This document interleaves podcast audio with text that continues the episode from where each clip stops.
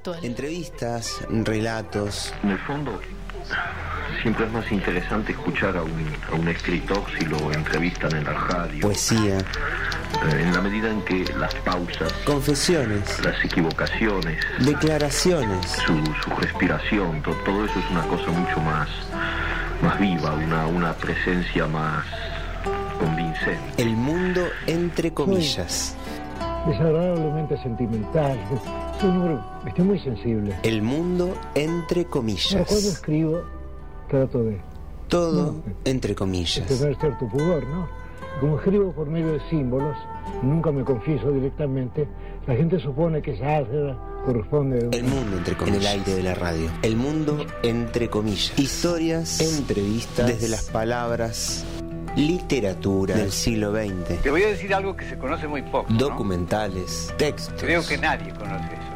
La CIA se presentó en mi casa. declaraciones, Eso estoy seguro. confesiones. Disfrazada de periodistas. Todo entre comillas. El mundo entre comillas. Sí, es una linda casa donde funciona la Federación Libertaria y Aquí comienza el mundo entre suponemos comillas. que es bastante hospitalaria porque nos gusta recibir gente. Abrimos comillas, Vamos, dos puntos. ardiente profeta de la aurora, por recónditos senderos inalámbricos, a liberar el verde caimán que tanto amo.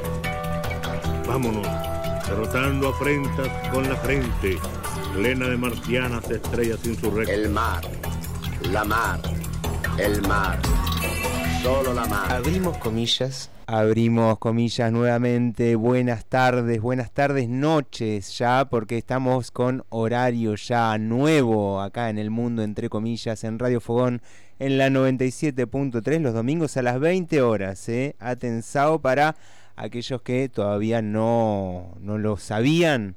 Estamos acá a las 20 horas los domingos. en una perfecta mixtura entre los horarios anteriores, ¿no? Seguimos los domingos como antaño, pero a las 20 también como antes, así que domingo 20 horas, un equilibrio perfecto. Le robamos el horario a Quique Pessoa y lo mandamos a laburar más temprano a Quique Pessoa a las 5 de la tarde. Sí, creo, creo que lo tomó con buena onda, ¿no? Sí, ahí nos mandó un saludo en su programa. Eh, ah, estuvo una compañera de la radio hablando en el programa de Quique Pessoa la otra vez. Ah, Eh, Sandra, Sandra sí. Canosa, contando la situación de la radio Fogón. Eh, hay que hablar con Quique Pessoa, ¿eh? Sí, sí, Yo sí. creo que me trabuco todo. Sí, bueno, menos mal entonces que fue Sandra la encargada de hablar, porque Sí. es la que habla más de, de, de, de- de corrido. ¿Cómo anda, Bernardo? Bien, muy bien, muy contento. Y como dice Borges también hoy, estoy muy sensible. Ah. Estoy muy sensible, me ha sensibilizado esta vuelta. Es una vuelta especial. Sí, sí, sí, sí, la verdad que, bueno, celebrando que estamos acá presentes nuevamente y que la radio está en pie, que no es poco. No, la verdad que no. Y también muy, muy agradecidos eh, a la infinidad de personas y de organizaciones que, que han ayudado y colaborado para que esto sea así. Muchísima, muchísima gente, como sigue ayudando la gente en los barrios, en, en todas las casas que se quemaron, sigue la gente ahí ayudando a plantar nuevas, nuevas casitas. Sí, eh, estoy emocionado, decía Borges, y, todavía, y no había pasado esto. Así que, nada, es, es una alegría enorme. La verdad, Gonza me pone muy feliz. Em, bueno, ¿y qué pasó? ¿Qué ha pasado en todo este... Uh, ¿Qué Oh. no pasó? ¿Qué no pasó? Se podría decir ahora sí que estamos en un escenario post-apocalíptico. Yo creo que. Ahora estamos- sí, ¿no? ahora sí. Sí, sí, ahora sí. sí, bueno. Basta, basta de preámbulos. el- Lo bueno es que ya es post, ¿no? Sí. Eh, Sí, es verdad. es Igual eh, nunca se sabe, porque ya creíamos que... eh, uno nunca... uno Últimamente yo pensaba, bueno, puede haber algo peor que todo lo que está pasando, en este, sobre todo en Chubut, ¿no? Hoy mandaba un mensaje por WhatsApp Sandra de Puyén y decía, hola Bernardo, ¿cómo estás? Vos sabés que estaba viendo el Facebook del mundo, entre comillas, abro un paréntesis, me sorprendió que alguien haga eso. Bien, estaba viendo y ustedes dijeron en un momento que iban a volver y que, porque se ve que no habíamos hecho un par de programas, y que no lo frenaba ni un terremoto. Me dice, dos puntos, pone en el mensaje de WhatsApp. fue el peor incendio de la historia del país. Sandra trabaja en bosques, así que sabe algo de esto. Sí. Así que hay que ser muy cuidadoso con lo que uno dice, con las barbaridades que uno dice. Así es, no nos frenó tampoco el incendio. eh, ya es el segundo incendio, tercero, tercero si contamos el que tuvimos hace tres meses, en febrero. El tercero que pasa por acá, por la radio. Espero, esperemos que sea el último, Sí, que haya sido el último. Comenzamos ahora sí, hoy estamos ya. Volvemos. A ver, eh, eh, podríamos explicar incluso Sí. de qué se trata el programa, ¿no? Es- sí, es un programa que va en su tercera temporada, pero en miles de años, eh, que va recorriendo el siglo XX año tras año y que recuperamos los testimonios de aquellas figuras que han construido el siglo XX. Si hay algo que caracteriza al siglo XX es que fue construido por sus figuras. Estamos ya en el año 1927, o sea que, caramba, cuántos programas han transcurrido y estamos en el año del natalicio de un grande. Un, gran, un grande posta. Al punto tal que este programa nos va a quedar chiquitito al lado de tamaña figura. Y estamos hablando de. Estamos hablando de Osvaldo Bayer.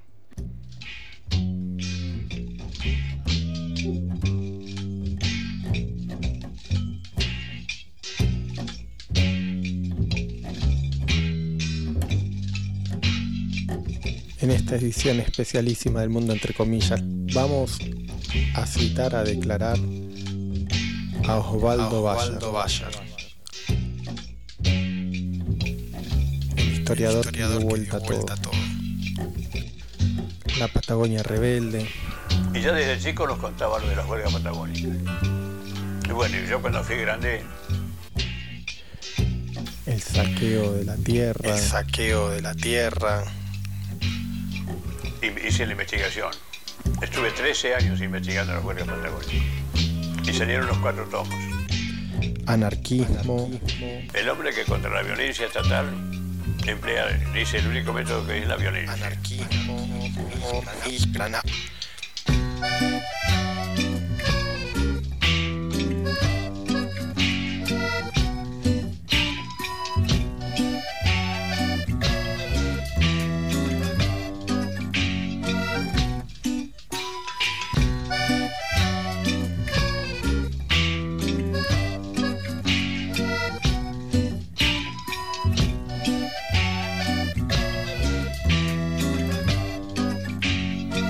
Chau Roca, Chau, Chau. Roca.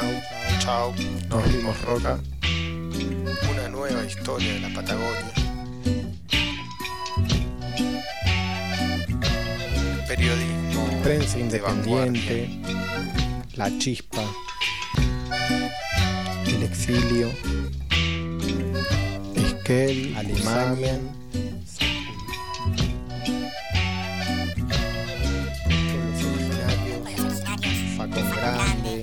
Arbolito, Grande, Arbolito.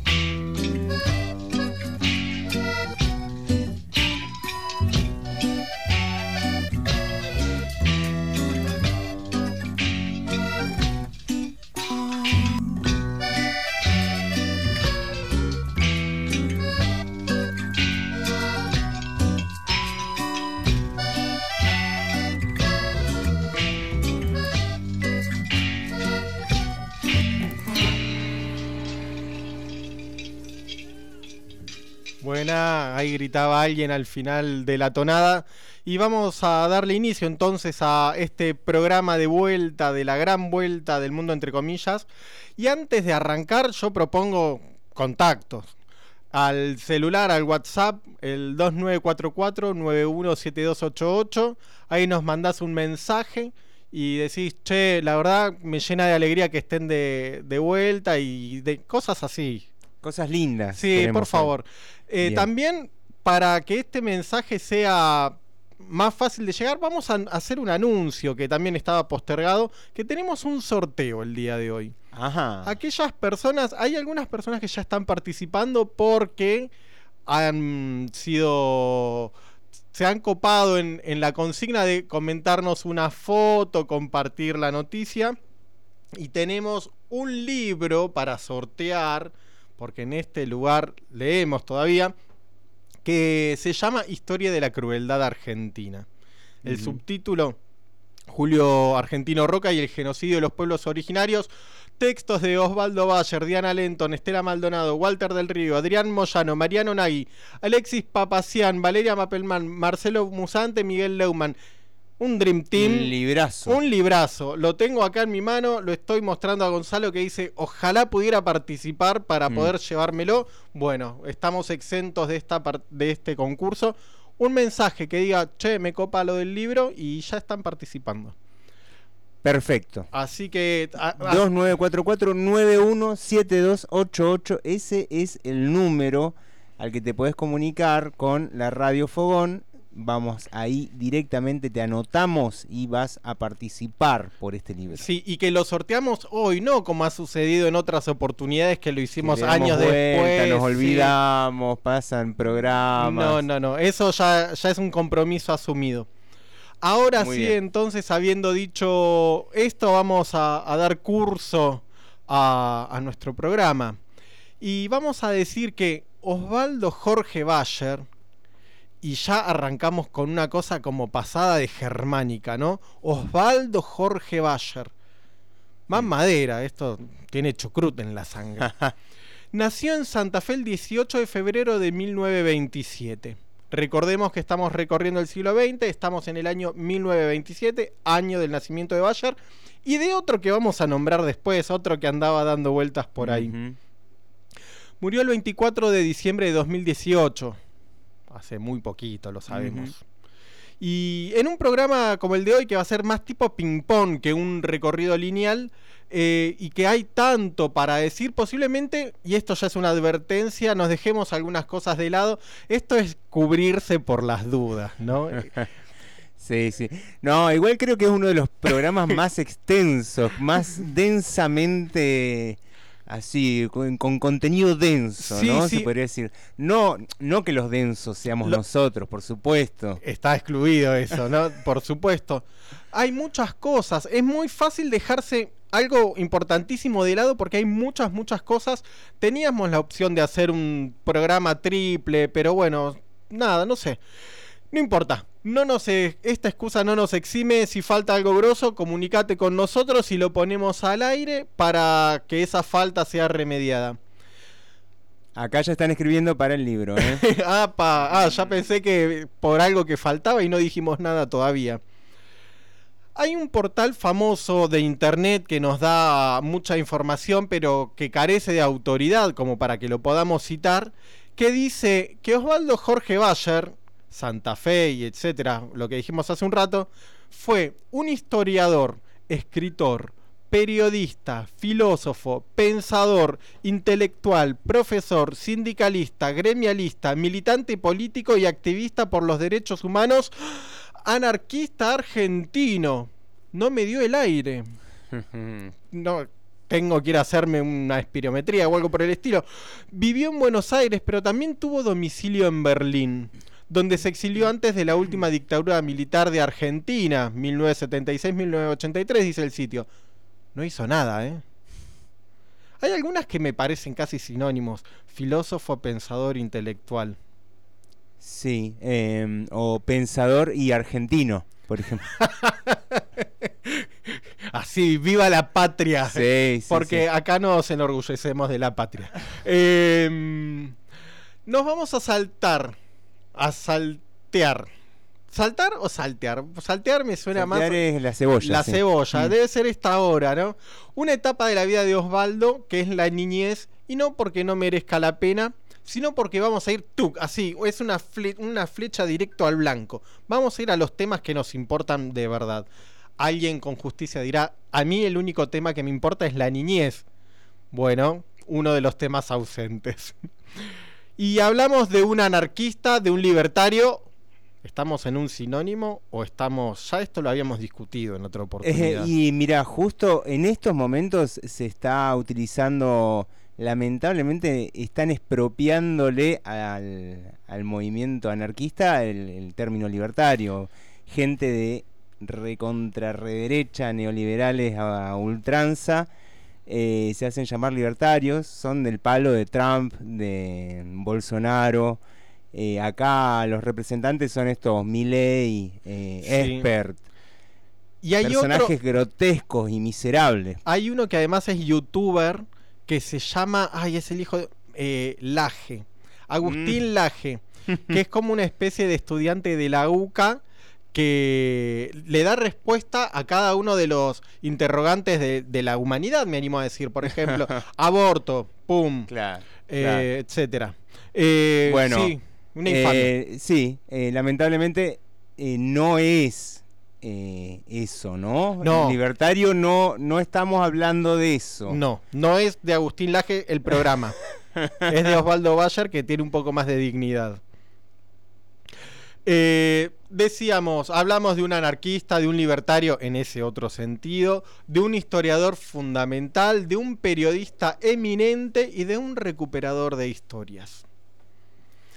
Y sin ánimos de exagerar, porque si hay algo que no hacemos aquí, jamás hemos hecho aquí, es exagerar. No. No, siempre así. La mesura es nuestro, nuestro norte o nuestro sur, diría Ricardo Arjona. Podemos decir que la historia argentina, sin exagerar, podemos decir que la historia argentina sería muy distinta sin Osvaldo Bayer. Y así que, como hay mucho para decir y como somos un poco desprolijos y como nos embarazullamos muy rápido, vamos a ir de a poquito. Vamos a dividir su biografía en temas, porque en el caso de Bayer, como en muchos otros casos, casi me animo a decir en todos los casos, porque de esto se trata el mundo entre comillas, vida, trabajo, vida y obra van de la mano. Y también la vida de otras personas va de la mano y también nuestra propia vida, porque vamos a ver que se nos van a cruzar montones de asuntos que Osvaldo ha discutido y que tienen que ver con nuestra propia actualidad. Vamos a decir que estudió historia en Hamburgo. Estudió historia en Hamburgo, en Alemania, ¿no? Y veremos por qué se fue hasta allá a estudiar historia en un rato.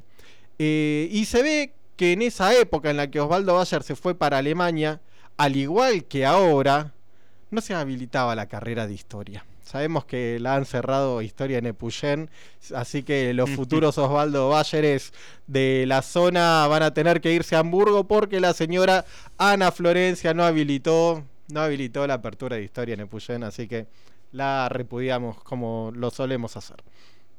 Como lo hacemos en todos los programas, ¿no? Ya, ya no es más Peggy Guggenheim. No, no. ¿Se acuerda de Peggy Guggenheim? Eh, sí, claro, ¿Cómo claro, sí, olvidarse sí, le pegamos los primeros casi 20 años de la historia de la humanidad y ahora le, le toca a Florencia Perorata. Sí. Bien. Eh, hay un episodio que nos gusta mucho de Bayer. ¿Le decimos Bayer o le decimos Bayer? Esto ya es una cuestión. ¿Osvaldo qué? Y yo prefiero Bayer como para em, eh, diferenciarlo del- de la aspirina, digamos, de- no solo de la aspirina, sino de esa multinacional. Sí. Hace otros venenos también, ¿no?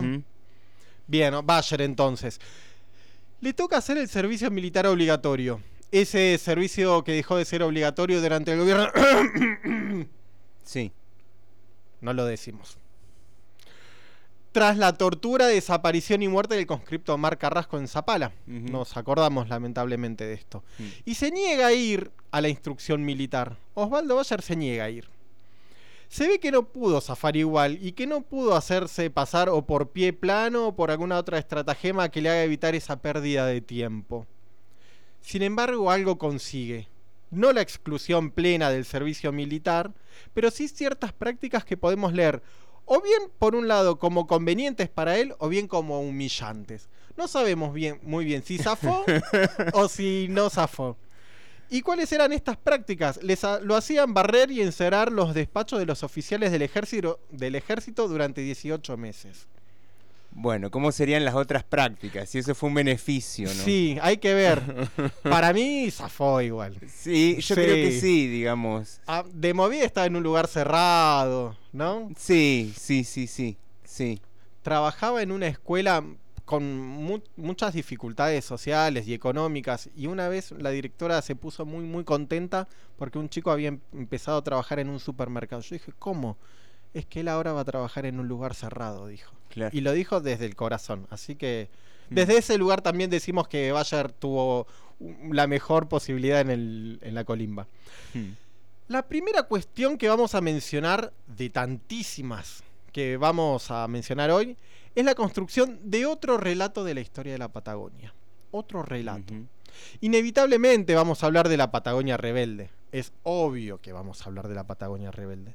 Y los temas se van a mezclar porque hay un recorrido en la historia de Bayer que es al mismo tiempo la historia argentina. Y repetimos nuestra historia de esto que vivimos aquí, discutir las cuestiones del Estado nos exceden, pero vamos a ver si nos brindan ayuda después. Después de la Primera Guerra Mundial, en 1916, 19... ¡Ay, ¿en qué programa? 1914, 14, 1918, 18, ay, menos mal. Eh, se vino todo al diablo.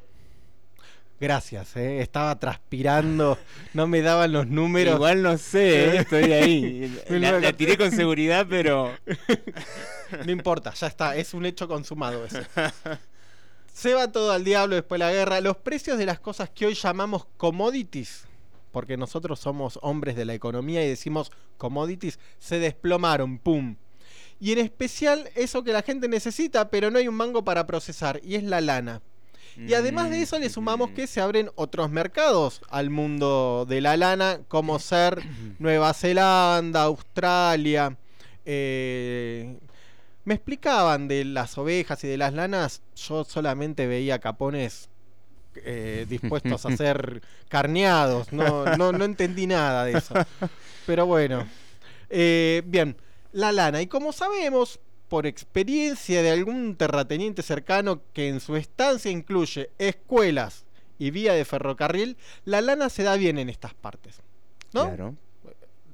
Queda claro en esta oración tan larga y confusa. Sí, sí, la oveja necesita mucho espacio. Bien. Muchísimo espacio. Hay espacio aquí entonces. Hay muchísimo espacio en la Patagonia y sobre todo después de Julio Argentino, Bien. genocida, eh, dejó más espacio todavía. Bien.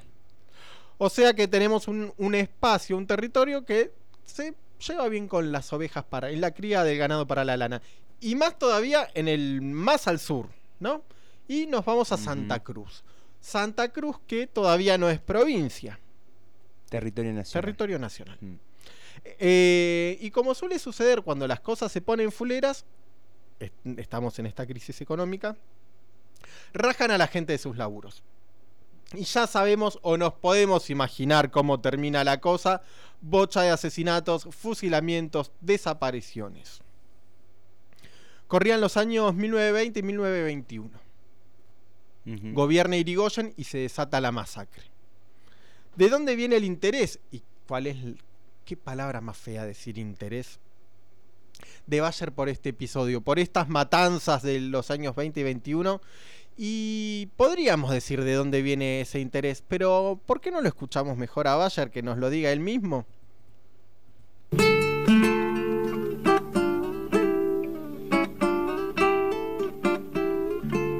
Mi padre siempre fue socialista él. Y cuando éramos chicos ya nos empezó a contar todo. Además él eh, había estado en Santa Cruz y había es- estado justo cuando ocurrió la masacre patagónica. Y era algo que no podía olvidar, que había quedado sin ningún castigo, sin nada. Y ya desde chico nos contaba lo de las huelgas patagónicas. Y bueno, yo cuando fui grande hi- hice la investigación. Estuve 13 años investigando las huelgas patagónicas. Y salieron los cuatro tomos. Y lo, lo hermoso es que mi padre los pudo leer antes de morirse. Bueno, así me fue, ¿no? Sufrí el, el exilio, quemaron mis libros, estuve preso, pero estoy orgulloso de haberlo hecho. El sindicalismo santacruceño fue todo anarquista, el que hizo la, la huelga, la huelga del campo. Una huelga ejemplar fue. Así lo fusilaron, ¿no? 1.500 peones fusilados. Por un gobierno democrático, Hipólito, Hipólito Yrigoyen, que nunca pidió disculpas, güey, los radicales nunca pidieron disculpas. Yo siempre le doy, cuando es el aniversario saco una nota. ¿Cuándo van a pedir disculpas? Se hace, se hace en el Congreso la sesión, pide la oposición para las furias patagónicas. Y cuando se iba a votar una comisión investigadora, que se enviara ya y se, preguntara quién fue el que dio la orden y por qué se cumplió la orden, los diputados radicales abandonaron la sala, lo dejaron sin número. A Irigoyen se le invitó a ir para dar explicaciones y no fue. Eso es toda la conducta radical. Y se llaman democráticos los tipos. Yo siempre se los escribo. Y no te hablan, no responden. No. Yo invité a diputados radicales acá a conversar sobre eso, no. Es un tema que no se trata, dice el partido. 1.500 peones rurales fusilados por hacer la huelga. No, no, que en los latifundios ingleses. Cada cosa hemos vivido, ¿no?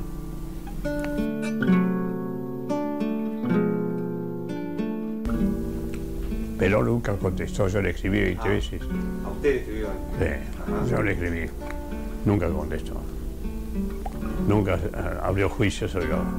¿Sabes por qué? Porque Perón fue oficial de Irigoyen. Y estuvo en, en la matanza que, que hubo en el norte santafesino. Una matanza también de obreros, de peones rurales. Ahí estuvo Perón. Yo lo traigo en mi libro, La Patagonia Rebelde. Y él nunca hizo un juicio en contra ni nada. Obedeció las órdenes. Y por eso no habló, nunca abrió la boca. Se ca- Ahí estaba dándole para que tenga, para todos lados. No, no se achica con, con nadie, ¿eh? Yo, yo los invito y no hablan. Qué grande, Juan. Qué grande, qué grande. Eh, estos episodios eh, aparecen en este libro Historia de la Crueldad Argentina. Aparece el de las matanzas del norte santafesino, de, del... El de... Ay, se me fue el nombre. Bueno, no importa. Todo esto aparece en el, en el libro que vamos a sortear. Eh, Y que de, para el cual ya hay un montón de gente anotada, ¿eh? Ah, bueno. Muchísima gente. Está escuchando la radio Fogón. Qué Increíble. bueno, qué bueno. Mucha. me, me llena de alegría y hay que sortear libros entonces. Sí. Bien. No importa de que hay que sortear libros. Lo que venga. Lo que venga. Bien, para el próximo entonces tengo una, un- la guía telefónica de la comarca. Del año 1984. Es una reliquia. Bien, continuamos entonces en este recorrido biográfico temático de Osvaldo Bayer. Decir que los episodios de la Patagonia trágica solamente tienen que ver con una cuestión de la baja de lana es decir poco, por no decir una animalada. Resumimos casi de modo criminal, pero tenemos un programa que llevar adelante y no nos va a dar el tiempo. La FORA, esta Federación Obrera de tendencia anarquista, se apronta en el lugar. Apronta es una palabra que le encanta decir a un amigo correntino.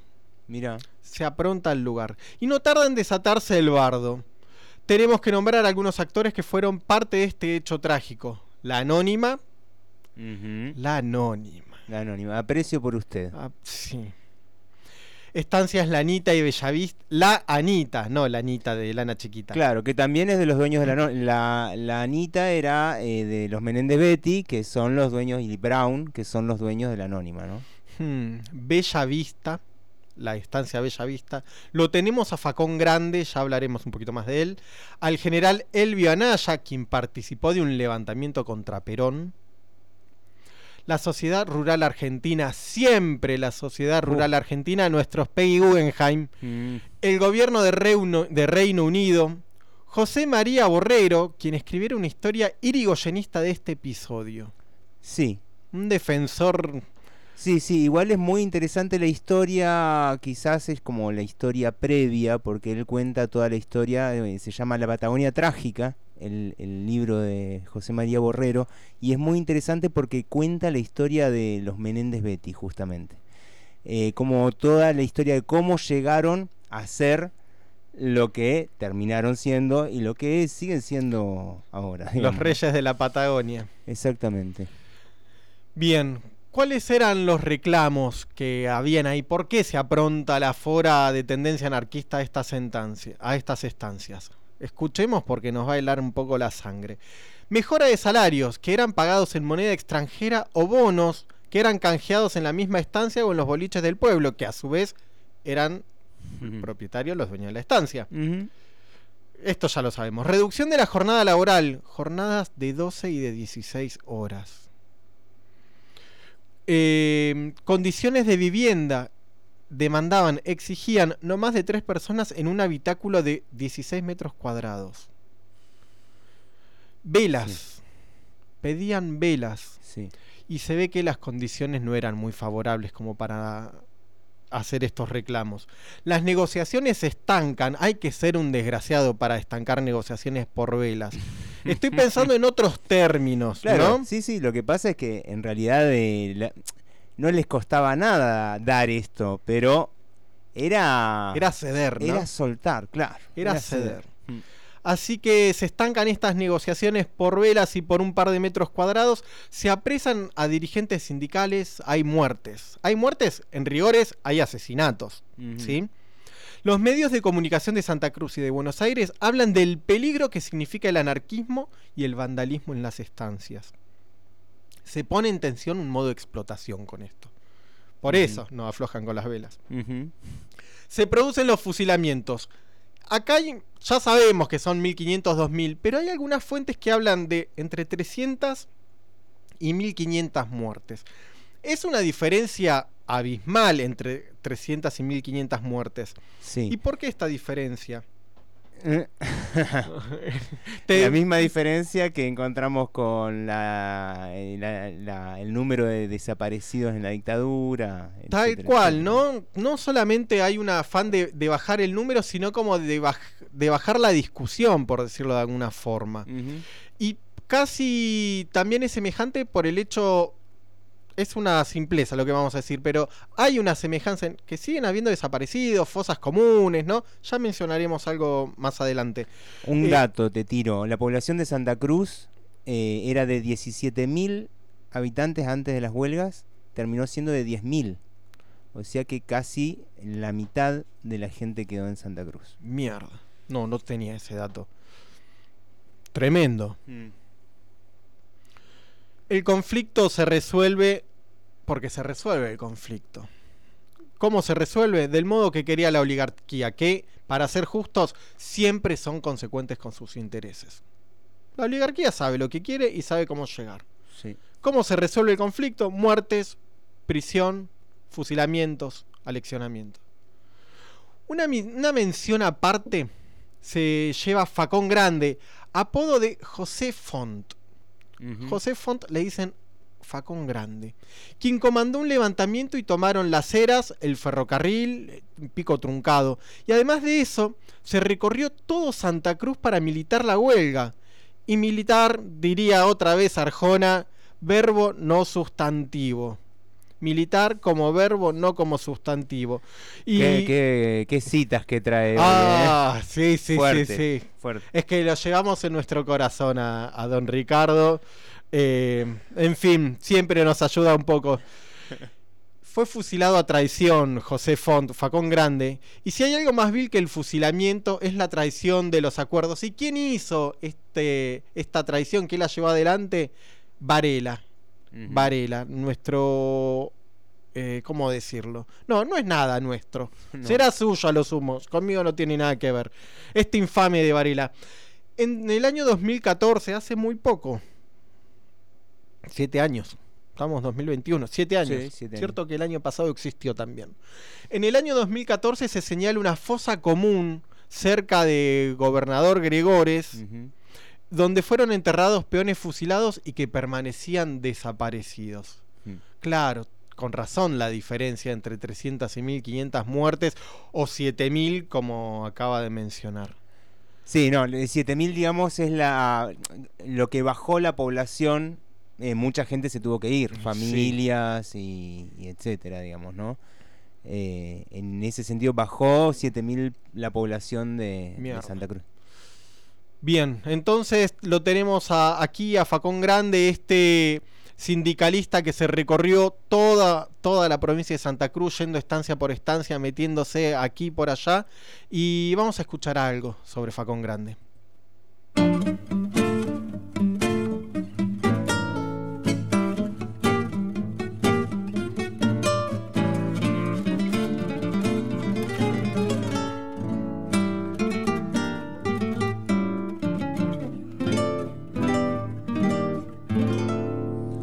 Así no se mata un criollo, gritó Facón antes de morir. Facón tenía una flota de carros, pero a los peones él defendió a esos pobres gauchos explotados por el patrón inglés, asesino y ladrón. Así no se mata un criollo, así no se debe morir. Facón hoy tiene en Jaramillo un monumento por su coraje. Don Facón grande de nombre Josefo, gaucho bien corajudo del suelo patagón. A los milicos el desafío a pelear fue en la huelga del 21 y en el combate contra el coronel Varela con su gauchaje lo ganó Facón. Valientes gauchos lucharon por su dignidad. Carajo, viva la igualdad.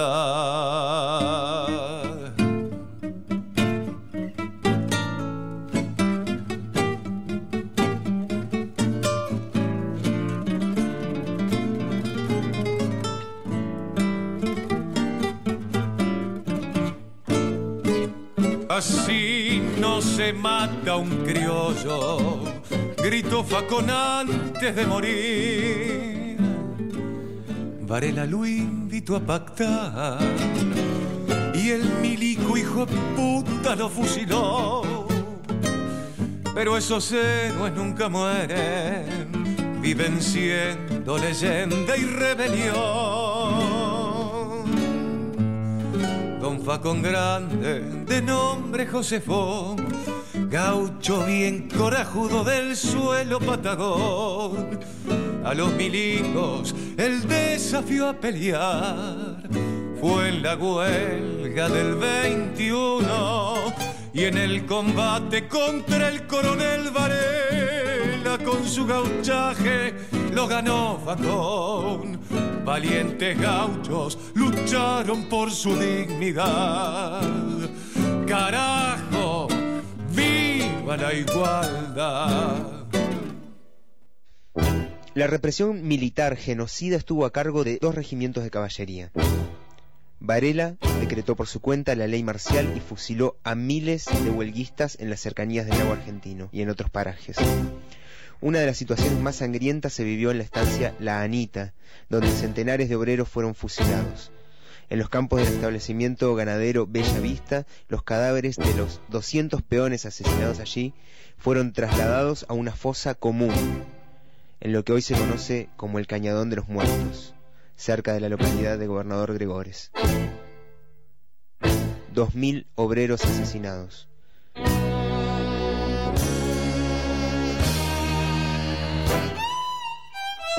Allí, sentados espalda contra espalda, cada uno debía sostener una vela encendida para su mejor vigilancia.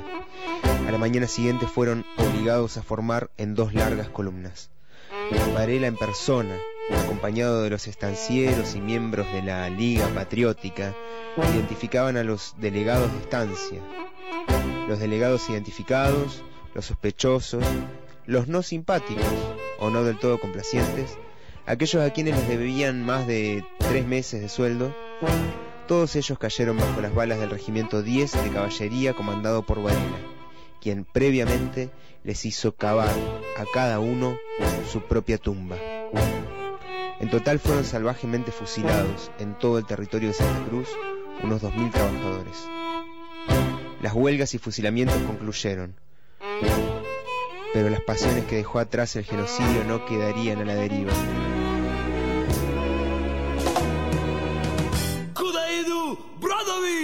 Kurt Gustav Wilkens, un anarquista alemán que había sufrido el fusilamiento de su hermano, iniciaría la cadena de venganzas.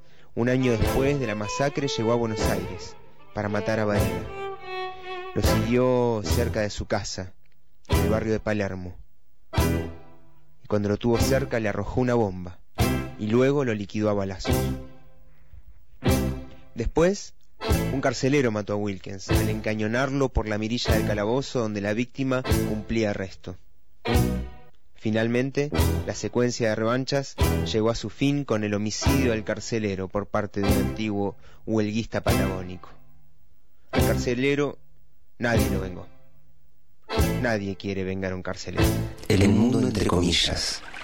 Un viaje por los melancólicos canales del tiempo a bordo del barquito de papel de las palabras.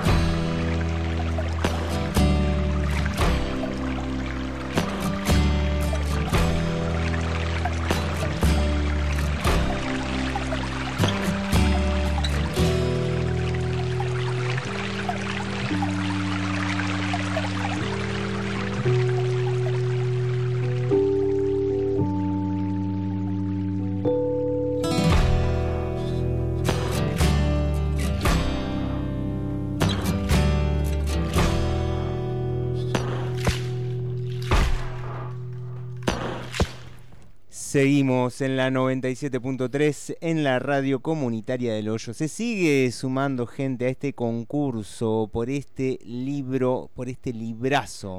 Librazo, sí, sí. La nombramos a Connie, Natalia Arturo, Sabrina Almada, Luis de Radal, Ana Raskowski, Angie, Anaí Pereira, Miriam de Rincón, Helga, Paula, Claudio, Cintia Segundo de Maitén, Nadia Gómez, Barbarie Colectiva, que es un programa, dijo, quiero el libro. Y Miriam, no sabemos si Miriam Malenca es la misma Miriam de Rincón, así que es... Miriam de Rincón. Bien. Eh, le agradecemos a todas estas personas por engancharse con nosotros y seguimos. Con nosotros no, nosotros no valemos nada, se han enganchado con Bayer, es una realidad.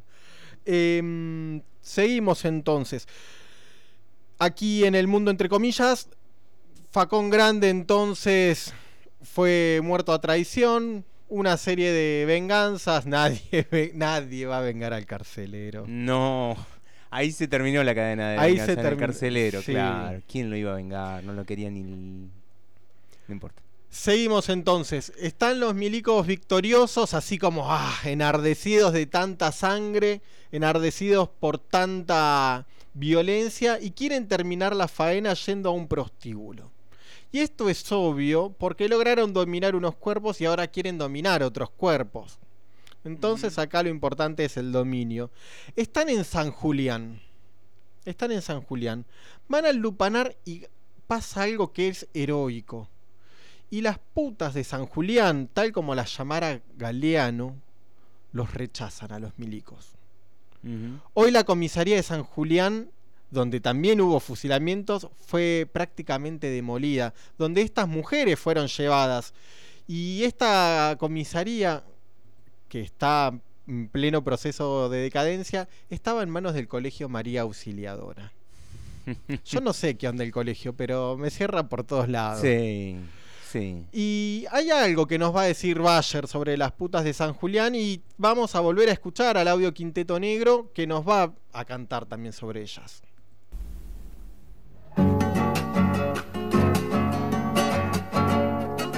Yo cuando encontré los archivos de la justicia patagónica, este episodio, no lo podía creer. Era la versión policial, ¿eh? No es que yo haya tomado la versión eh, obrera. Bueno, resulta que hacen los fusilamientos al ejército y después el teniente coronel Varela le da permiso a los soldados ir a los quilombos. Los soldados van y en, en San Julián, Puerto San Julián, en un quilombo donde había cinco putas y una madama, quieren entrar los soldados. Ahí, con las armas y todo. Y las cinco putas salen con, el- con escobas, gritándole, con asesinos no nos acostamos, fuera de acá. Los soldados agarran la charrasca que le llaman, la bayoneta, y que le da bayonetazos. Y las mujeres los, los combaten con tanta furia que salen corriendo los soldados. Y, y vio cuando pasa, cuando una mujer se niega, el hombre se, se cae.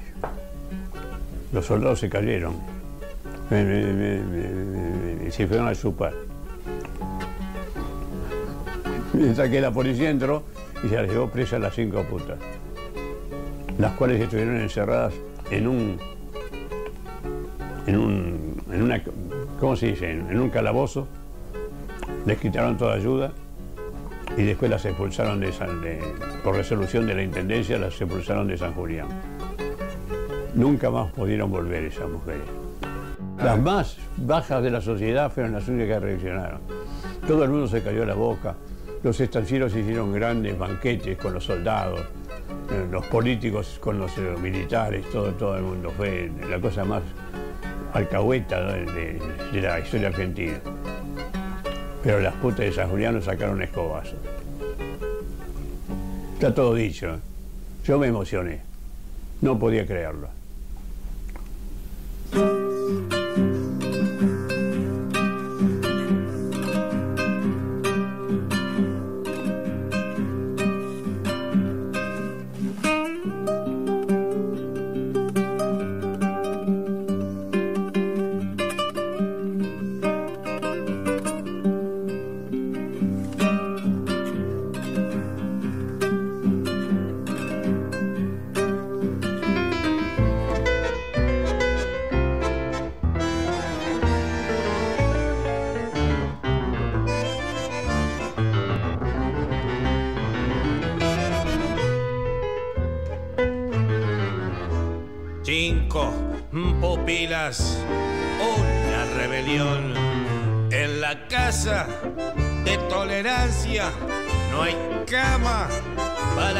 En nombre de los obreros y peones fusilados, dejaron todos alzados, Varela y soldados. Viento rebelde de la Patagonia, con su furia se hace respetar, como lo hicieron las putas de mi pueblo, como lo hicieron las de San Julián. Tiempo rebelde de la Patagonia, con sus pasos se hace respetar, como lo hicieron las putas del coraje, como las putas de San Julián.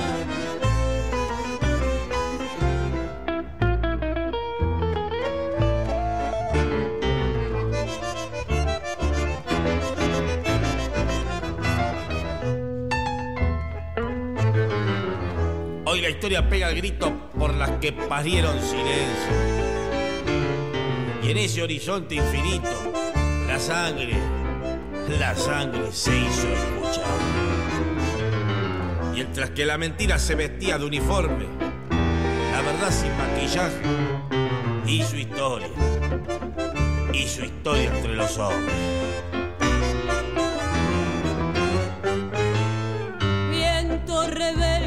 De la Patagonia con su furia se hace respetar, como lo hicieron las putas de mi pueblo, como las putas de San Julián.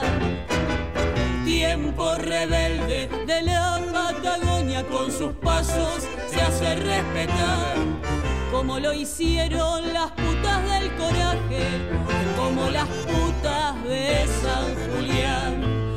Doña Amalia, Consuelo Angélica, María y Maú, María y Maú. las heroínas de Angélica. San Julián, Las las putas de putas de San Julián, las putas de San Julián, plenas de coraje.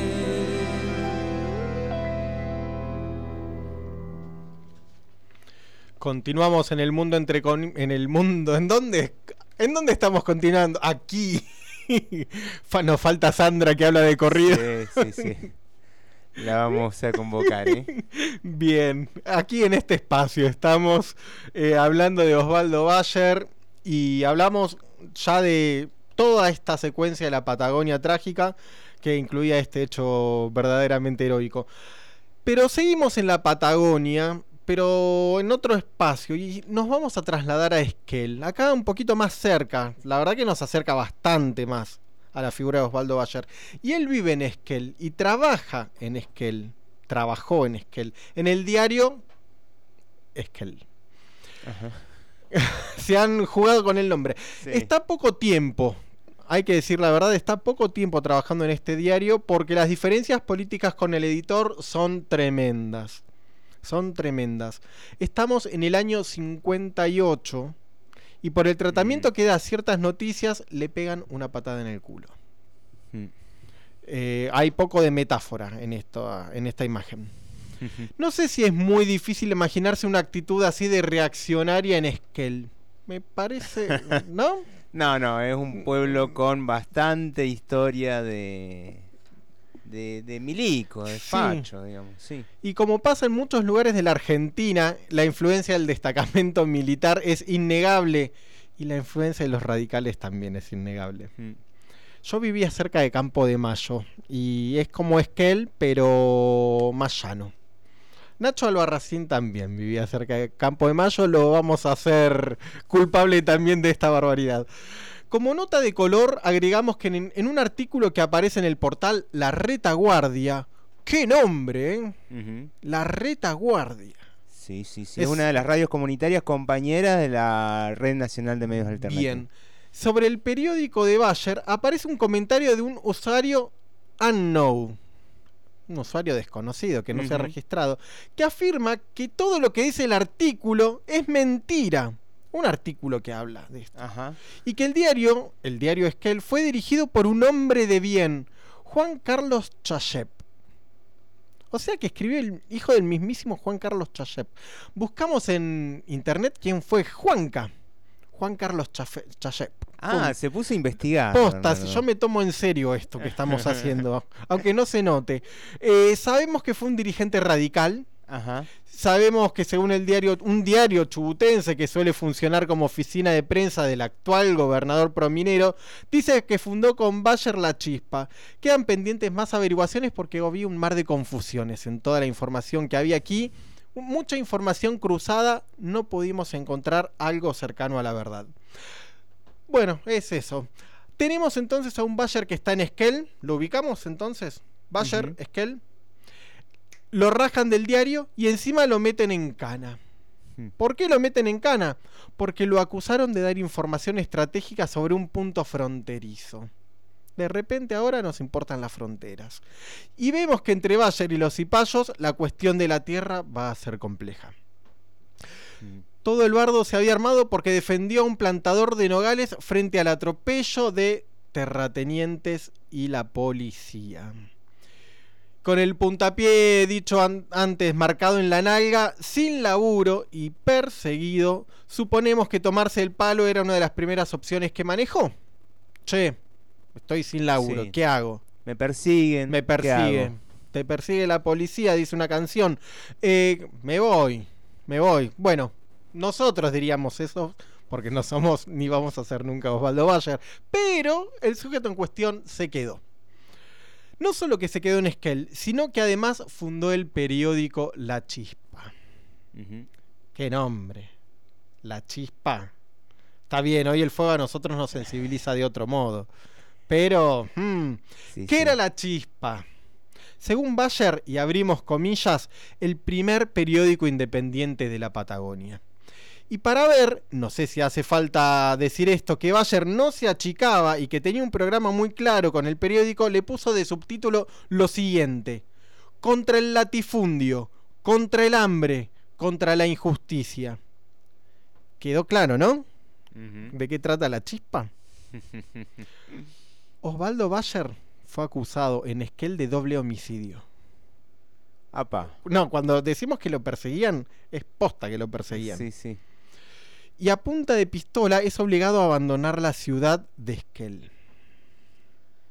Y sí. Más madera, qué pero se puso todo. Sí. El caso de la falsa acusación, decimos que es falsa la acusación, se hizo famoso porque su amigo Rogelio García Lupo tiene una audición en cadena desde Radio Belgrano con varias estaciones de las provincias. Y en esas transmisiones el periodista porteño denuncia la injusticia cometida contra Bayer. ¿Qué decía la chispa al final de cuentas? Y vamos a tomar una información que ya vamos a decir de dónde viene. Dice, hace 60 años, sacamos cuentas, 60 años más o menos, el periódico La Chispa ya está denunciando con nombre y apellido quienes robaron las tierras de Cusamen que hoy le pertenecen a Benetton. Está de 60 años para atrás. Está denunciando el diputado de la Unión Cívica Radical, Julio Teleriarte, comerciantes de la zona, figura el número de causa y el tipo de operatoria que hicieron para robarle las tierras a los pueblos originarios. Repetimos, hace 60 años. Están denunciando esto hace 60 años. En el periódico se pide que intervengan los legisladores, que intervenga la legislatura de Chubut. Esto que vamos a decir ahora aparece en el número 2 es urgente, y citamos, abrimos comillas, es urgente que los legisladores aclaren los despojos de la tierra de Cusamen. Pasaron 60 años y lo único que hicieron los legisladores fue investigar a quién. Osvaldo Bayer, por supuesto. Hay un pedido de informe del 3 de febrero del 59 donde piden informes sobre este hombre que tiene hoy, al momento de tomar esta nota, 90 años. Sabemos que Bayer ya murió. Pero que en ese momento tenía 30 dicen que hay que investigar a ese hombre y todo lo que dice en su periódico La Chispa. Esto está tomado de un sitio de internet que hablaba sobre ciertas ediciones que se están haciendo ahora de, ese diario. Que se consiguen hoy en formato de libro, se deben conseguir por ese famosísimo sitio de compra y venta online. No vamos a decir el nombre porque ya todos lo sabemos. La cuestión es que Bayer denuncia con nombre y apellido, denuncia operatoria, denuncia las tranzas, los contactos, los despojos que se llevan adelante y que después todo eso sería la estancia de Benetton. Así es. Es caro a nuestro sentir entonces, ¿no? Y a nuestros intereses y a nuestras dolencias. Y escuchamos, a ver qué decían en esta presentación de esta nueva edición del diario La Chispa, a ver ¿qué nos decían de este diario que era una bomba de tiempo?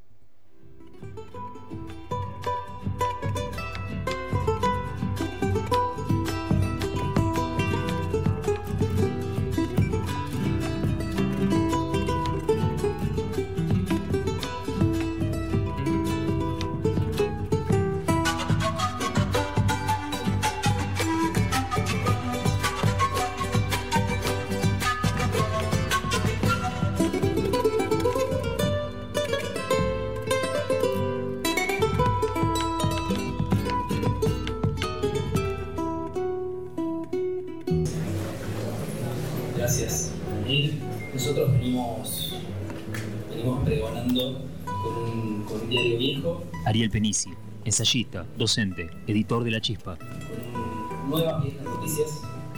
Eso es lo que nos vimos haciendo este año. Y bueno, nos preguntamos qué significa eso, ¿no? Estar llevando de acá para allá estos libros, eh, estos periódicos que, que bueno, Osvaldo logró sacar en el altillo de su casa allá a fines del 58, antes de que la gendarmería, por cierto, el mismo número de destacamento que actuó en la cacería que tenemos, la desaparición forzada y, la muerte de Santiago Maldonado, echado en la zanja más grande que conocemos en nuestro tiempo. Nos preguntábamos entonces qué estamos haciendo con estas nuevas viejas noticias qué clase de eterno retorno es este. No creemos en la repetición fatídica Estirán. Creemos que lo peor se repite con lo mejor. Y cuanto a la hechura de, esta chispa, de, esta edición similar, creemos que, resuena en alguna medida con las ediciones similares que, que logró sacar la Biblioteca Nacional en tiempos de Horacio.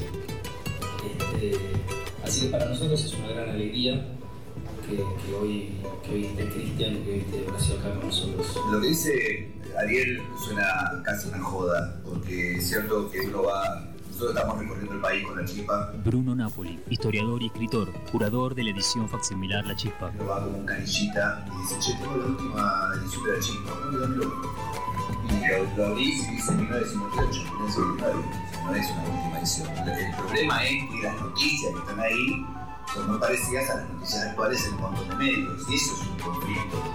Eso es hasta lamentable, diría. ¿no? Digo, abrir y leer que hay conflicto de tierras en Cuyame, año 58. Es urgente que los legisladores traten del despojo de tierra de Cuyame, que es el lugar donde desapareció, donde hicieron desaparecer Santiago Maldonado hace muy poquito. Es un conflicto que este año se llevó cinco represiones, la última con una desaparición forzada, seguida de muerte de Santiago Maldonado. Vuelves a abrir la chispa y ves que los concursos para jueces de paz están arreglados. Hoy los concursos para jueces sindicales en toda la Argentina están arreglados. No hay un solo juez, ni un solo fiscal que no llegue por acomodo político. Y acá lo que pide Osvaldo, dice, si van a nombrar un juez de paz que no sea el amigo del intendente como pasa siempre. Es noticia ahora. La historia no se repite, por suerte. Para los historiadores, gracias al colega también historiador yo, la historia no se repite. La historia lo que sí tiene son continuidades. La chispa viene a mostrar algunas continuidades. Cuando Osvaldo eh, va a Esquel en 1958, Argentina había entrado recién al Fondo Monetario Internacional. Hasta ese momento no era, parte del Fondo Monetario Internacional. Y recién había tomado un primer préstamo con el Club de París. En junio de este año, eso fue mientras Osvaldo viajaba a Esquel, años 57 y 58. En junio de este año, ustedes y nosotros terminamos de pagar ese préstamo.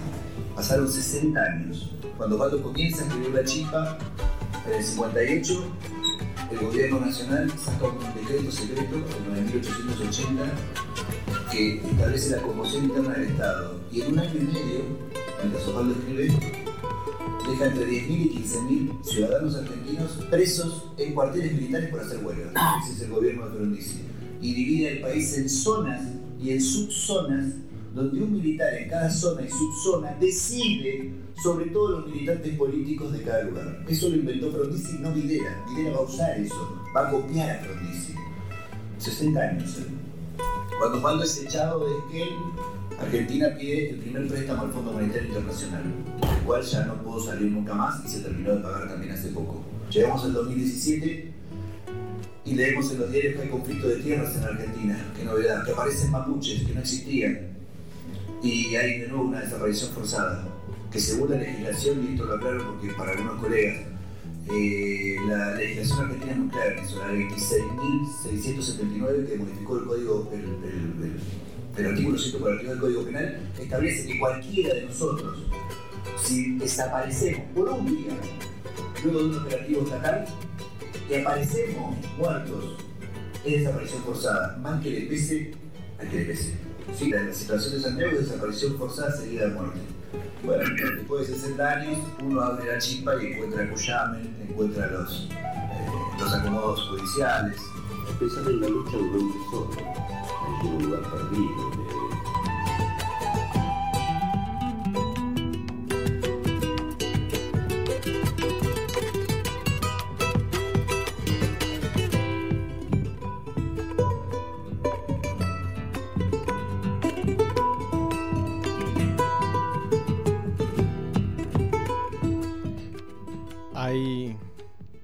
Continuamos entonces en el mundo entre comillas. Se puso norteño de repente todo, ¿no? Sí. Unos sí, sí. tamales me dan ganas de comer. Bien, eh, La Chispa entonces, este periódico llevado adelante por Osvaldo Bayer, el primer periódico independiente de la Patagonia. En Esquel, ¿no? Y acá nos manda eh, Sandra un mensaje, nos dice, es muy paradójico lo de Esquel. Siempre eh, lo asociamos con los milicos y sin embargo la lucha eh, antiminera de la comunidad esquelense es eh, histórica, eh, por pionera y por su eh, contundencia. Les mando abrazos, dice Sandra. Quizás sea también como una forma de resistencia, ¿no? Bien, bueno, le mandamos un abrazo. De corrido le salió Gonzalo el mensaje, se ve que es el espíritu que, nos está invadiendo. Continuamos entonces aquí en el mundo entre comillas, en este 1927, don Osvaldo Bayer es nuestro citado a declarar. La prensa para Bayer entonces será un modo de expresión y será un modo de militancia. No es que se va a poner a escribir articulitos así como así. En la década del 50, en la década del 50, hacia fines del 50, ¿no? Entra a trabajar. ¿En dónde entra a trabajar? No sé. Entra. Tengo una bomba. Entra a trabajar al diario Clarín. Ajá. Ajá. Mira vos. Y ahí comparte espacio con algunos nenes. Paco Urondo, ¿le suena? Y un amigo de la casa, González Tuñón. Fa, mira. ¿Qué, qué plantel se armó Don Noble? eh? Mm. De esa experiencia de Clarín salen dos cosas que nos van a encantar y que nos van a llenar así como de, de emoción. La primera es que es elegido secretario general del sindicato de prensa. Bien, se Bien. lo merecía, como mínimo. ¿eh? Mínimo, mínimo. Che, yo quiero que un, mi... Sí, sea Osvaldo sí, Bayer, secretario sí. general eh, sea Bayer. O sea. Bayer. La segunda, le hacen el primer paro al gran diario argentino. Le paran Bien el ahí, diario. bien ahí. Cada vez lo queremos más a Bayer. en varias entrevistas cuenta que se lleva bastante bien con Don Noble igual, ¿eh? Che, bien noble. Que en el diario el viejo quería lograr, el viejo noble quería lograr una especie de plantel que le pudiera hacer la competencia crítica. Y arma un equipazo. Y bastante equilibrado también. Y esta palabra equilibrado le puede gustar mucho a los bilardistas, ¿no? Así como... mm, Es poco jugada. Dice Bayer que tenía gente de derecha y gente de izquierda Mm. en, e- en esa redacción. Y se ve que el diario funcionaba como una usina creativa. Esta palabra usina es bastante trillada. Sí. Pero se ve que no conocieran la usina del pueblo del Coihue, si no, si no hubieran puesto otra palabra porque sabemos de lo que de lo que son capaces estas usinas. O sobre todo de lo que no son capaces. Claro, más que nada eso, sí. Eh, 190 está marcando el amperímetro. Ah, bueno, no, Sí, sí, bastante bien, bastante bien. Bien, los problemas empezaron en Clarinete cuando muere Noble. Ernestina agarra la manija y mete a otros nenes a hacerse cargo de la, de la editorial del diario. ¿A Magneto o Mañeto? ¿A Magneto o Mañeto? ¿Somos castizos y amantes de los imanes o somos afrancesados y lo decimos así? ¿Usted qué prefiere? Eh, me suena más a, a- como a personaje de ficción, el malo, el, El- malo de el- la película sí, Magneto. Magneto, ¿no? Sí. Sí. a mí también. Y otro. Como película de superhéroes. Sí, sí. Es como. El villano. El villano de los imanes.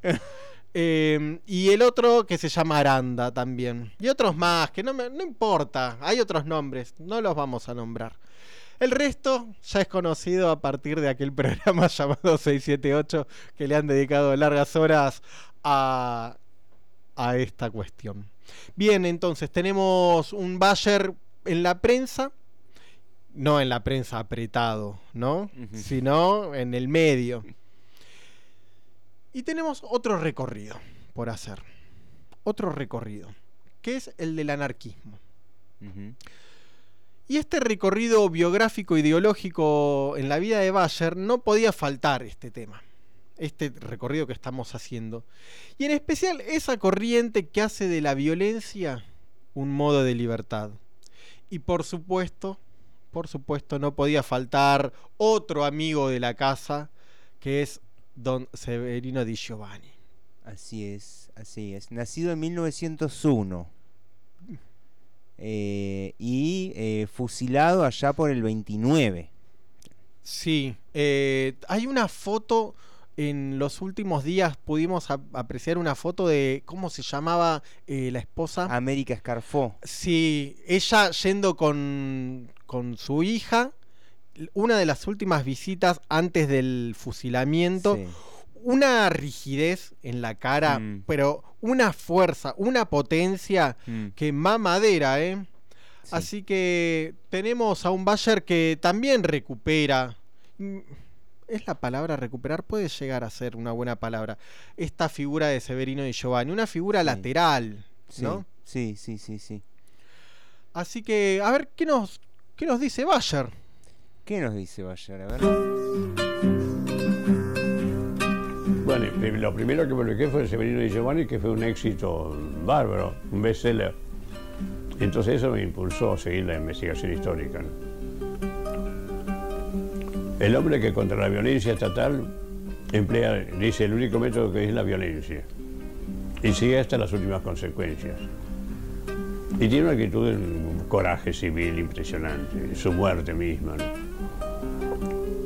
Y quedó para siempre. Y no se pudo nunca filmar. Hubo 16 directores que quisieron filmar la película. Y nadie fue capaz de hacerla. Leonardo Fabio me tenía podrido. Durante 18 años tuvo los derechos. Y me llamaba porque era loco. Me llamaba a las 3 de la mañana. Osvaldo, vení. Tengo la escena del fusilamiento. Porque hablaba así. Me- Iba para allá. Y entonces se sacaba la camisa y dice, vas a ver cómo lo hago. Se sacaba la camisa, tiraba la camisa. Se paraba. Y miraba así, como 10 minutos a cada uno de los fusiladores.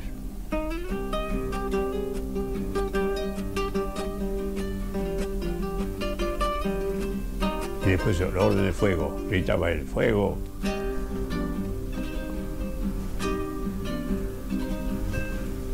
Duraba media hora el funcionamiento. Bueno, y yo, decía, yo me dormía. Bueno, ¿Cuándo lo matarán de una buena vez? Gran. Muy Es- bueno. es muy bueno. Eh, Claro, le ponía dramatismo, ¿no? Sí, dramatismo. sí, nos imaginamos además Leonardo Fabio. Sí, un el grande. estilo, el estilo, el Sí. estilo, sí, sí, como un poco densificado todo, ¿no? Dulcificado, así. Em, hay una sobre el fusilamiento de Severino. Recuerden ahí en el programa de em, El Mundo entre comillas de 1901 está ahí eh, la el texto que escribió la crónica que escribió eh, Roberto Art sobre eh, el anarquista fusilado. Em, muy linda, muy linda, muy linda, muy terrible a la vez. Pero bueno, Roberto Art también simpatizaba con, con las ideas del anarquismo, del socialismo, ¿no? Un amigo también, Roberto Art. Amigazo, nacido en 1900. eh, al que no lo tomamos. Capaz que podemos hacer, cuando terminemos los 100 programas, podemos hacer otra ronda con los que quedaron El, afuera. el mundo entre comillas B podría Sí. ser. Me, me gusta esa idea. Sí, y así hasta la Z, ¿no? Y vamos a tener 200 años nosotros, más viejos que Matusalem.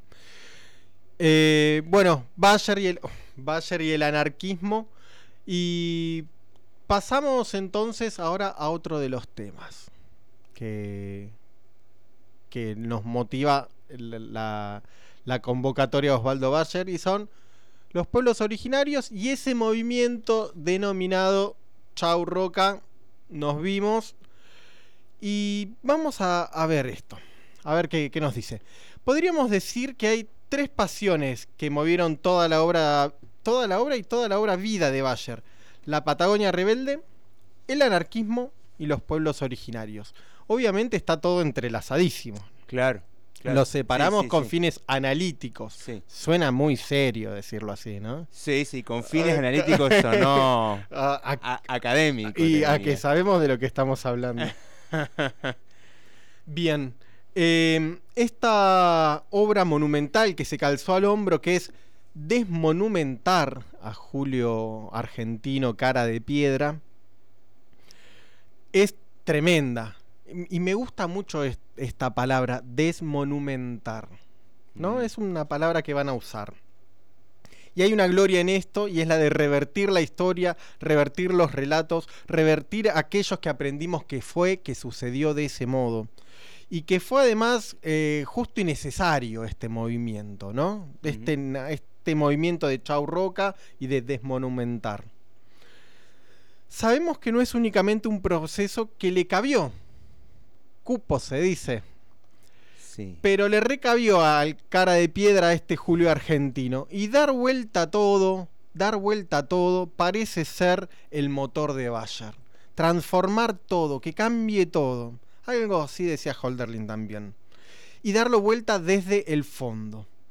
Y no se casa con nadie, como escuchamos hace un rato. Al radicalismo, ¡pum! Palazos. Y qué fácil que está hoy hacer eso. Sí. Palos. Sí, es- es- te la dejan picando. Tomás, te- picando en el área chica, metelo. Bien. Palos al peronismo. Sí. Palos al héroe. Voy a usar esta frase tomada de este infame, ¿cómo se llama? Eh, lo pérfido. Al héroe de los derechos humanos. Que es ese cuatro de copas, que acá nos estamos metiendo en un berenjenal, llamado Raúl Ricardo Alfonsín. Cuya máxima obra es su hijo Ricardito, que tiene nombre de golosina uruguaya. Em, ya vamos a ver por qué decimos esto y el propio Bayer nos lo va a decir. Es un proyecto enorme este, el de Bayer, el de renarrar el, el genocidio contra los pueblos originarios. Fuimos criados nosotros leyendo toda la secundaria, ¿no? ¿Qué sé yo? eh, estas barbaridades. eh, ay, no me sale ahora el nombre.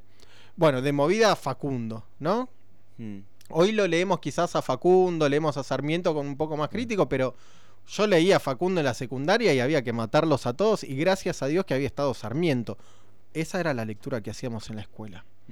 Em, por supuesto, esta campaña infame de, de la matanza fue, como dijimos hace un rato, bancada por capitales británicos, principalmente aquí en esta zona. Y no somos, no somos de esas personas que nos ponemos la camiseta, salimos los 25 de mayo con las banderas, marcando nuestro patriotismo y jactándonos de ello, pero declaramos la guerra a quienes se enrolan en discursos nacionalistas con fondos europeos Hmm. mínimo hay una contradicción ahí y somos muy, muy generosos por decir eso. Eh, por lo menos y reivindicar alguna figura de estos territorios, pero bueno, ya sabemos quiénes son. Las reuniones que se realizaban en los monumentos a Roca en Bariloche, todos lo tenemos conocidos, ¿no? Sí, está ahí Roca todavía, ¿eh? Sigue. Sigue ahí. No sé qué pasa ahí, las moladoras, no sé bien cómo es, si las moladoras pueden ser inala- inalámbricas, si a- eh, o será muy duro. ¿Qué, ¿De qué meta, de qué están hechos los Será de bronce. Mm. ¿Cuánta plata, no? ¿Cuánto dinero? No, cuánta plata. Eh, ¿Cuánto dinero fundir eso? Mm. Más de un asado nos podemos comer. Eso, esas reuniones que se hacían en, en ese monumento. Las del monumento de, de Roca en la Diagonal Norte, ahí en la capital federal. Las bibliotecas. ¿Cuántas bibliotecas hay? Roca, Sarmiento. A mí se me ocurren Sí. un par por acá. Sí. Esto nos hace acordar de, un, de un episodio. Esto de las bibliotecas nos hace acordar a un episodio de la biblioteca de Rauch. Rauch, ese pueblo de la provincia de Buenos Aires, es una anécdota genial de Bayer. Y no estamos hablando solamente del milico alemán, sino del pueblo de la provincia de Buenos Aires que lleva el nombre del milico alemán. Hoy justo vos sabés que Quique Pessoa lo nombró al pueblo y después de nombrarlo dijo arbolito. Ajaja, porque todo parece casual, pero nada es casual en este mundo y menos en esta organización que es el mundo entre comillas. Y por supuesto le agradecemos a Quique Pessoa que nos haya hecho la entrada. ¿Por qué? ¿Qué pasó en Rauch? ¿Y qué pasó con Arbolito también? Ya lo vamos a decir. ¿Qué pasó en, en, en Rauch? Había una disertación, no sé si es la mejor palabra disertación, pero gente hablando sobre historia argentina y uno de los oradores era Osvaldo Bayer. Y acá me permite una aclaración, una duda, un inciso. Y es el de tratar de identificar cuál era, cuál era la intención de organizar esa charla en Rauch. sí, sí. Es muy polémica. La querían pudrir. La querían pudrir, sí. ¿Qué, qué hacemos? ¿La queremos pudrir o lo queremos prender fuego al viejo? Claro. Tengo, yo tengo, tengo mi hipótesis. Ahora vamos a ver. Eh, ¿Quién es Rauch? ¿Quién es Rauch? ¿O quién fue Rauch? Y Rauch, que en rigor, si nos gusta mucho el alemán, si nos gusta mucho el alemán, vamos a tener que decirle Rauch. ¿Qué significa Rauch en alemán? Porque estuvimos buscando información. Y el Google Translator nos dice que Rauch significa humo. Yo no sé alemán, por eso uso el Google Translator. Y Este milico se ve que levantó mucha polvareda y levantó mucho humo por muchos fuegos y nada. Fue un, un sujeto bastante jodido previo a, las a la campaña del desierto de, de Roca. Es un militar prusiano, eh, suena mejor si decimos prusiano, ¿no? Eh, que nació en Baden en, mil- en 1790 y muere en las Vizcacheras el 28 de marzo de 1829. Fue un militar alemán que participó activamente en las campañas previas a la conquista del desierto, estoy fijándome en internet, ¿eh? contra los indígenas que los sucesivos gobiernos argentinos efectuaron durante la tercera década del siglo XIX. Bien, este era Rauch. Este es el milico que le dio el nombre al pueblo y lo mandan a hablar a Osvaldo Bayer, acá hay quilombo. Agregamos algo más entonces. ¿Saben cómo murió Rauch? En manos de Arbolito. En manos de Arbolito, aquel muchacho llamado Nicaso Maciel, Nicasio Maciel. Así que Osvaldo Bayer en esa disertación, ¿cuál era su tema de disertación? El nombre de los pueblos. ¿Cuál es la propuesta de Osvaldo Bayer para la localidad de Rauch en provincia de Buenos Aires? Muchachos, le van a poner el nombre de un milico alemán. ¿Por qué no lo llaman Arbolito? No sabemos cómo terminó esa reunión, no sabemos si fue marcado por los escupitajos o por los piedrazos o si fue aplaudido. Yo me imagino que debe haber recibido más de un piedrazo, pero les cantó las 33 en la cara a toda la población de Rauch, entre los que estaba, entre los que estaba un descendiente de Rauch, que creo que era el intendente o algo de eso. Así que nada, un, un capo Osvaldo Bayer. Y siendo unas bestias humanas de la síntesis, tal como lo somos nosotros, podríamos decir que ese es el proyecto de Bayer. Que Rauch se llame Arbolito. Sí, que Rauch se llame Arbolito y tantos otros nombres, eh, ¿no? Sobre todo Roca, sobre todo Sarmiento, eh, nombres genocidas, tengan otros nombres. Parece poquito, ¿no? Pero cambiemos un nombre. Parece poquito. Sabemos el peso que tiene Es una las batalla palabras. simbólica. Es una, una cosa tremenda. Vamos a escuchar a propósito de estas cuestiones a alguien que estuvo trabajando con Osvaldo Bayer a propósito de esto y lo vamos a escuchar al, al historiador Mariano Nagui que nos cuenta a ver qué onda con Osvaldo Bayer en este proceso. Cuando yo conocí a Osvaldo Bayer, eh, comenzado el, siglo XXI, por supuesto que ya era un escritor y un historiador y un periodista eh, consagrado, eh, el cual tenía obviamente como marca distintiva en el perfil la idea de la Patagonia rebelde, la Patagonia trágica que ya había escrito Borrero y que Osvaldo luego con, con la película que tantos problemas le trajo, digamos, hizo, digamos, dio cuenta de lo que sucedía en las grandes estancias en la Patagonia en las primeras décadas del siglo XX. Eh, también ya había tenido su, su paso, diría, al estilo Bayer en, en Esquel a fines de los años 50, cuando lo habían contratado para un diario y, con su posicionamiento que, que tocaba a ciertos sectores de poder, eh, lo terminaron echando y se quedó eh, cofundando lo que llamó La Chispa, que entre el 58 y el 59 estuvo por ahí eh, hablando sobre los abusos de los terratenientes, cómo se corría a los pueblos indígenas y, a sectores campesinos eh, en beneficio de- del gran capital o de los poderes locales de la zona, por supuesto. Y también ya había fundado la Cátedra Libre de Derechos Humanos en los años 90, eh, lo cual eh, venía a, relación del impacto que estaban teniendo en la Argentina las políticas neoliberales aplicadas por Carlos Menem, de reciente fallecimiento, en nuestro país, y eh, eh, eh, proceso que él decía que había que intervenir. Es decir, eh, a, lo que voy con esto es que él pretendía crear un espacio que, contuviera a miles de trabajadores despedidos y es así como nace eh, la Cátedra de Derechos Humanos para atender también, eh, digamos, los- las consecuencias de las leyes de impunidad que había liberado a los militares genocidas de la última dictadura militar que tuvo lugar entre 1976 y 1983 Y así entonces nace, decía, la Cátedra Libre de Derechos Humanos, un espacio de, de- de debate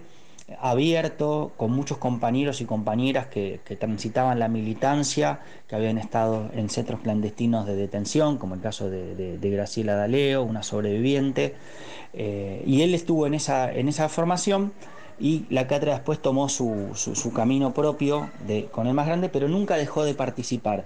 En esas participaciones que fue él teniendo eh, más grande, eh, por ejemplo, recuerdo el homenaje cuando cumplió 80 años, eh, allá si no recuerdo mal, por el año 2006 o por esa fecha aproximada, eh, eh, me tocó, como vivía en el Tugurio, ahí en la calle Arcos, en, Belgrano, y yo soy de, acá del, conurbano bonaerense, de, de la zona norte, eh, me, tocaba, me tocaba el enorme placer de hacerle de chofer, de ir a buscarlo. Así que eh, yo siempre íbamos despacito charlando porque siempre me tiraba alguna. Y lo que yo más destaco de, esa, de esas charlas que, que- manteníamos en, esa época era eh, cuando él me contaba anécdotas eh, personales, como cuando, bueno, cuando estuvo preso en la cárcel de mujeres y hacía ese típico chiste de que tan mal no la pasó, que era muy bueno, y, despertaba las risas de, de la gente presente que, que lo iba a ver. Recordemos que cada vez que él iba a hacer una presentación, eh, digamos, se, juntaban por lo menos 100, 200 personas a escucharlo. Y, y la, y la otra cuestión que, que- era, digamos, eh, típico, eh, también decía, era que en esas alocuciones en la cual yo lo llevaba en el auto, él me hablaba de escritores, de sus experiencias con escritores. Entonces eh, contaba, por ejemplo, eh, que, lo profundo y lo malhumorado que era Galeano, que era un, tipo, me dicen, a las personas más nobles, en un momento me llevó así el mejor de nosotros. Eh, me dice un tipo súper, pero bueno, bueno, bueno, pero con un carácter tremendo. Eh, también esta- estaba entre esas anécdotas preferidas con quien él también quería mucho, con el gran Osvaldo Soriano y su fanatismo por San Lorenzo. Contaba que estando en el exilio y lo recibía Soriano, eh, Osvaldo Soriano le ponía excusas para usar el teléfono para llamar supuestamente a su, a su editor en la Argentina y él se daba cuenta, lo llamaba dos o tres veces en el lapso de una hora y media, lo cual era rarísimo y él sabía que esto lo hacía porque llamaba a la Argentina para ver cómo iba San Lorenzo. Lo llamaba a mitad del primer tiempo, llamaba cuando terminaba el primer tiempo y al, al final del partido. Eh, cómo eh, él lo chicaneaba respecto a que cómo era club de cómo era fanático de un club le, decía Bayer que tenía como fundador a, un cura y como Soriano se había ido dormir esa noche en, en Alemania muy pero muy enojado y después le contestaba, pero vos sos de Central, que no me acuerdo cómo venía la historia.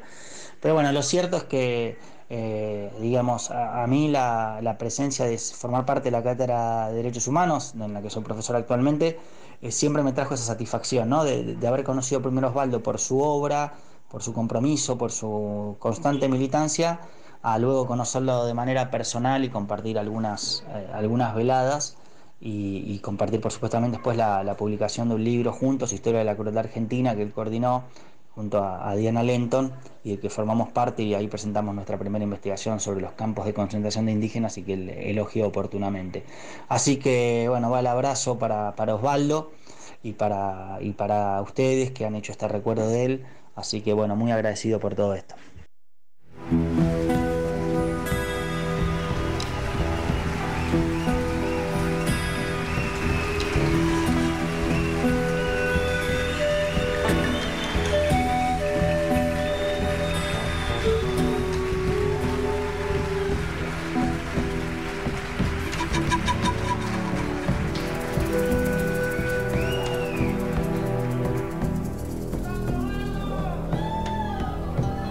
...1826, 1826...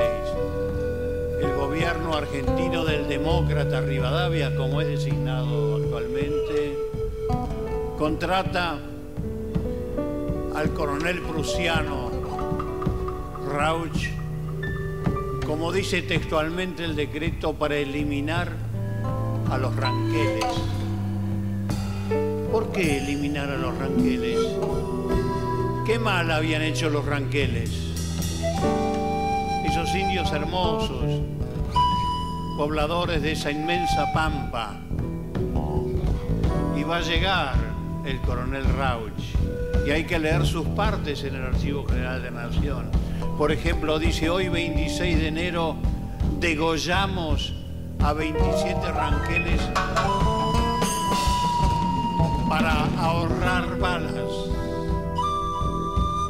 Fíjense que occidental y cristiano. Los ranqueles no tienen salvación porque no tienen sentido de la propiedad. Claro, porque para venir a este mundo hay que tener sentido de la propiedad. El hombre libre no sirve. Y después, como si hubiera estado en un siglo adelantado, dice el coronel Rauch en su parte, en alemán escribe, dice, los ranqueles son anarquistas. Fíjense qué sabiduría. Claro, si son anarquistas, la teoría de la libertad hay que eliminarlo. Y entonces va matando a la pampa argentina, va matando a sus habitantes naturales, hasta que de pronto surge un indio adolescente, lo llamaban Arbolito, y él observó que el coronel Rauch se adelantaba siempre a la tropa, como en esos cuadros antiguos con la, con la espada señalando el horizonte. Y Arbolito lo va a esperar en una hondonada. Pasa el coronel europeo le volea el caballo con las boleadoras y Arbolito le corta la cabeza.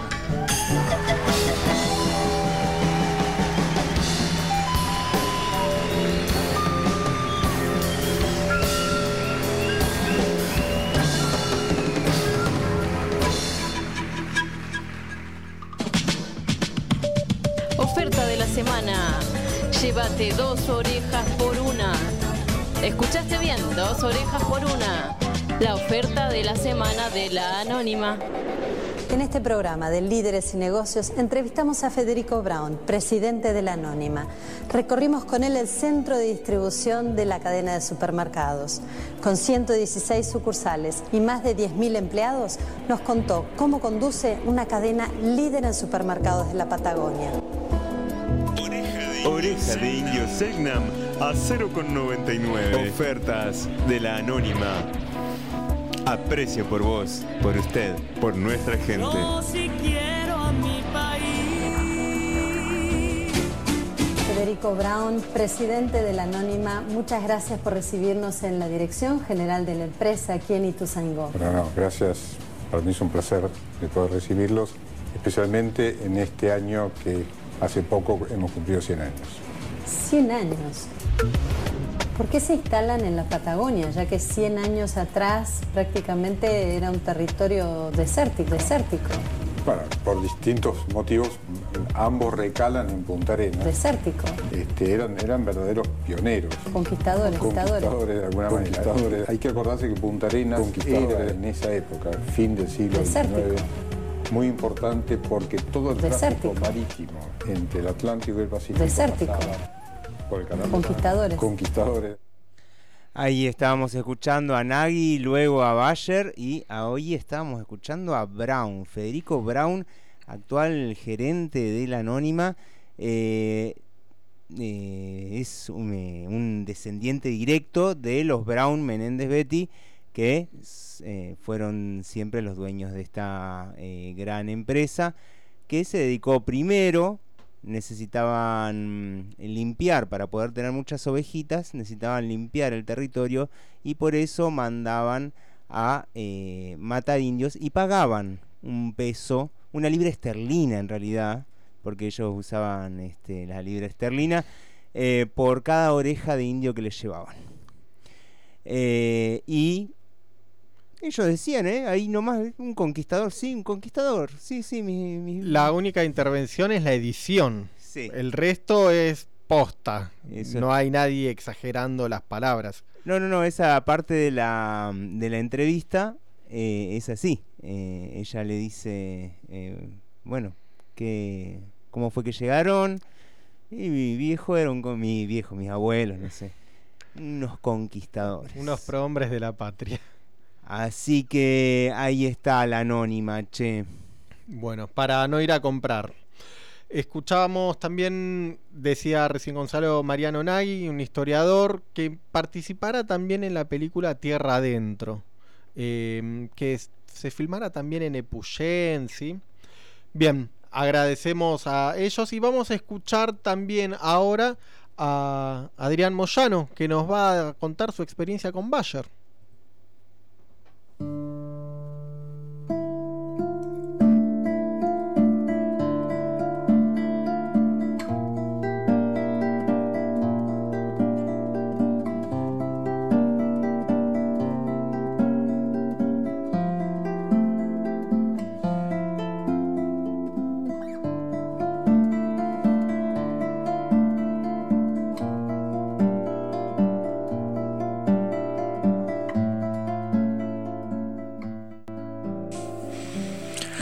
Salud compañeros, Mari Mari Compuché, Adrián Moyano les saluda.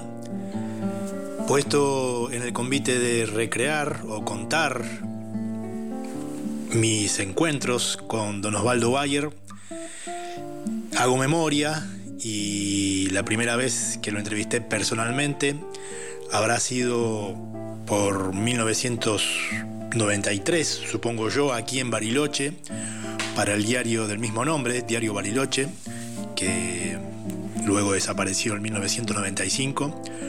Nos encontramos con Don Osvaldo en un hotel céntrico. Él venía a Bariloche a presentar en la sala de la Biblioteca Sarmiento dos de sus cortometrajes. Uno de ellos relacionados con Kurt Wilkens y el otro relacionado con una chica de origen alemán que había desaparecido durante la última dictadura militar. Insisto que transcurría 1993 aproximadamente y esa, esa entrevista giró en torno, en buena parte de su extensión, a la figura de Francisco Moreno, contra quien empezaba a arremeter don Osvaldo en aquel momento, unos años antes de lanzar su campaña Auca Ligüen en Buenos Aires y mm, consagrarse a esclarecer en qué consistió la campaña al desierto. Justamente una de las últimas preguntas que le hice aquel, aquel mediodía, mañana creo que fue, eh, después de hablar de la Patagonia Rebelde, brevemente en la entrevista, le pregunté qué gran investigación o qué investigación sería la próxima que iba a cometer y me dijo, alzando la mirada, que mm, eh, él, si tuviera 20 años menos en aquella oportunidad,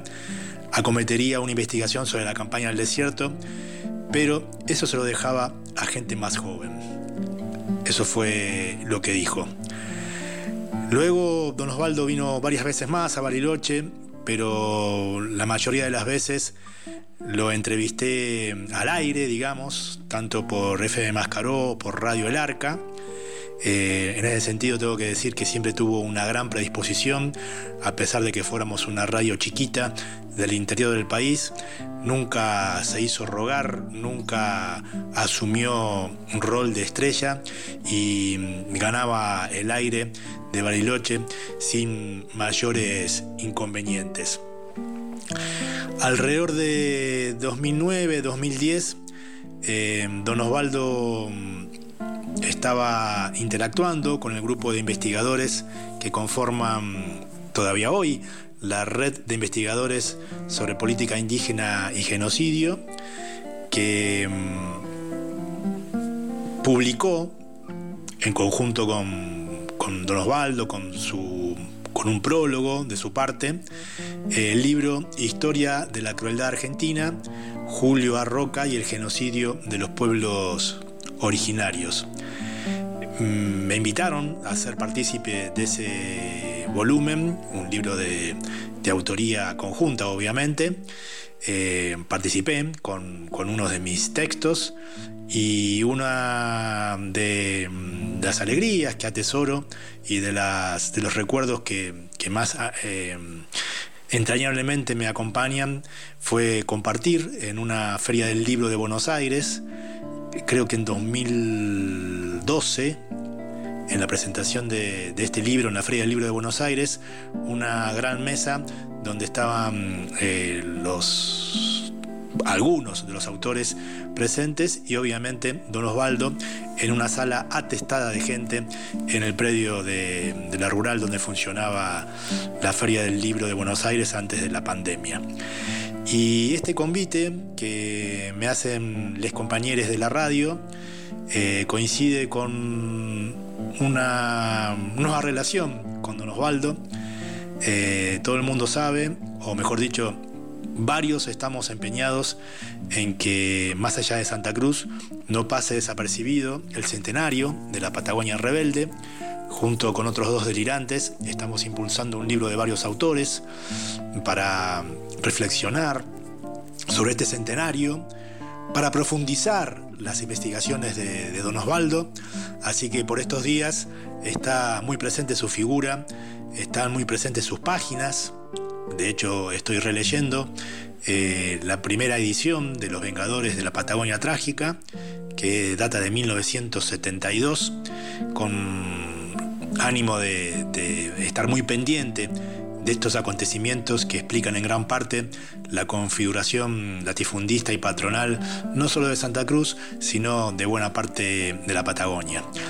Así que eh, también por estos días, más allá de que ya hace unos años que nos abandonó físicamente, que está presente en mi cotidianeidad y en mis planes, don Osvaldo Bayer, cuya figura me parece a mí tiende a gigantarse a medida que pasan los años.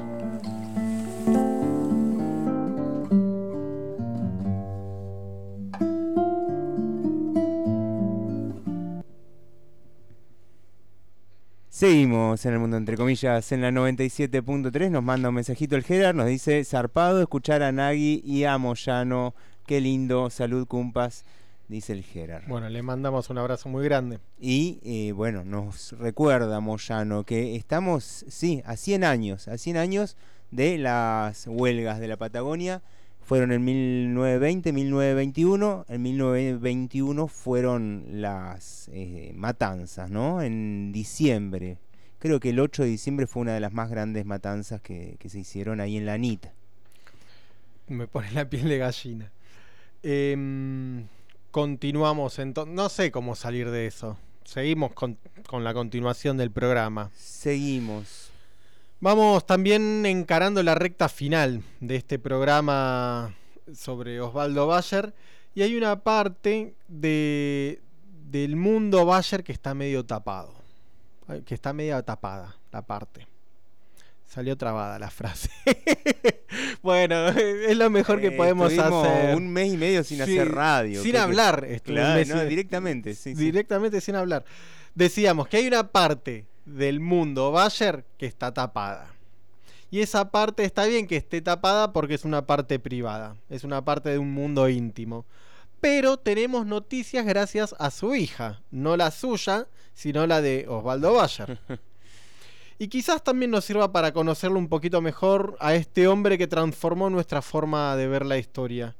Y sabemos por la propia hija que Osvaldo Bayer era medio zorro, ya lo escuchábamos en su relato del fusilamiento en manos de, Leonardo Fabio, eh, que tenía un humor tremendo, muy ácido también y muy socarrón. Y vamos a escucharla entonces a la hija de Osvaldo Bayer, Ana Bayer, a ver qué nos dice sobre un trabajo que hizo ella.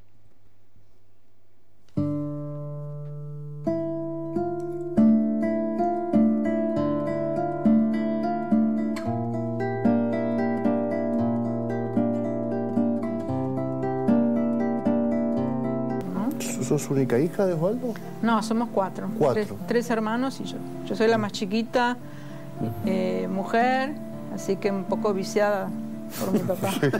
¿Y todos le hablan a- al documental? ¿Todos opinan? ¿Todos eh, forman parte? No, no, esto lo elegí yo de solo la hija con el padre. Ah, mira. O sea, se ve la- algunas fotos de mis hermanos.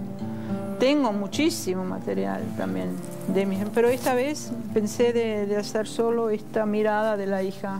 ¿Cu- ¿Cuándo, cuándo decidiste que lo que estabas este, filmando, porque tenés material que filmaste desde hace mucho tiempo, Sí. que ni sabías que ibas a hacer un documental? Exactamente. ¿Cuándo, cuándo sí sabías? ¿Cuándo dijiste, voy a hacer un documental? Y, te- y si- y le pusiste el ojo ya atrás de la cámara pensando que lo que estaba filmando iba para ese documental.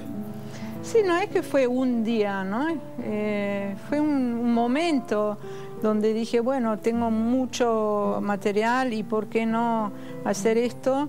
Eh, también estuve en contacto con director, porque yo no, hago, no nunca había estudiado cine.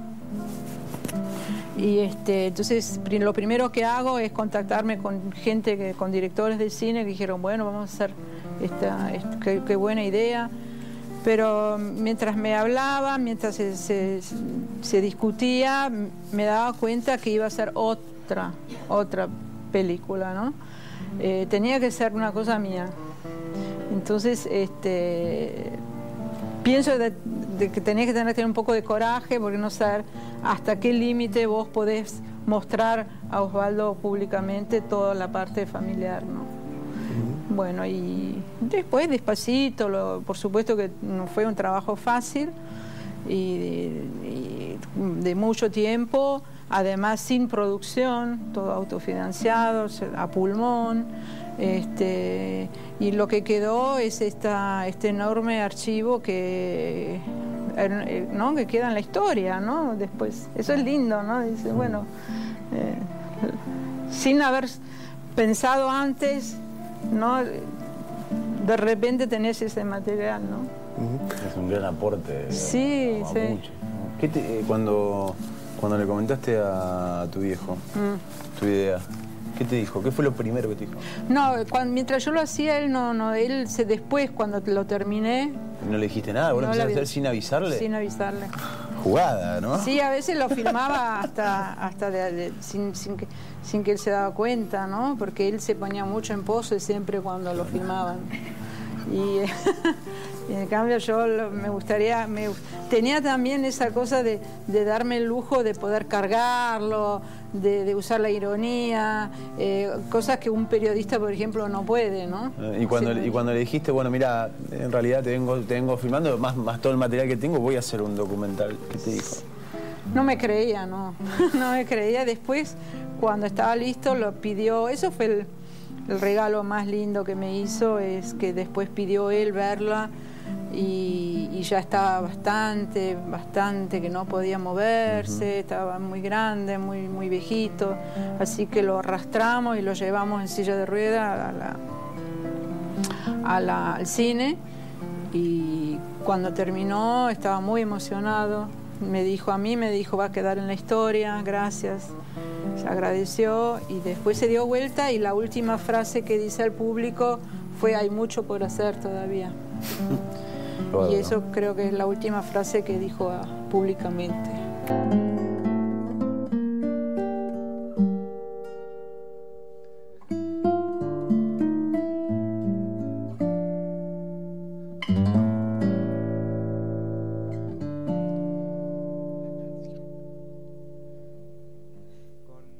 Conmovedor, ¿eh? Un hermoso testimonio el de Ana Bayer. Habla sobre la película eh, Mi viejo. Mi viejo el rebelde. eh, que aparecía. Estaba en YouTube colgada hasta hace muy poquito tiempo. Y es un, un documental casero. En el mejor de los sentidos. Y es un retrato muy amoroso de Bayer. Qué lindo. Sí, qué lindo. y es, es muy emocionante verlo y es muy emocionante escucharla a ella. Hay mucho por hacer todavía.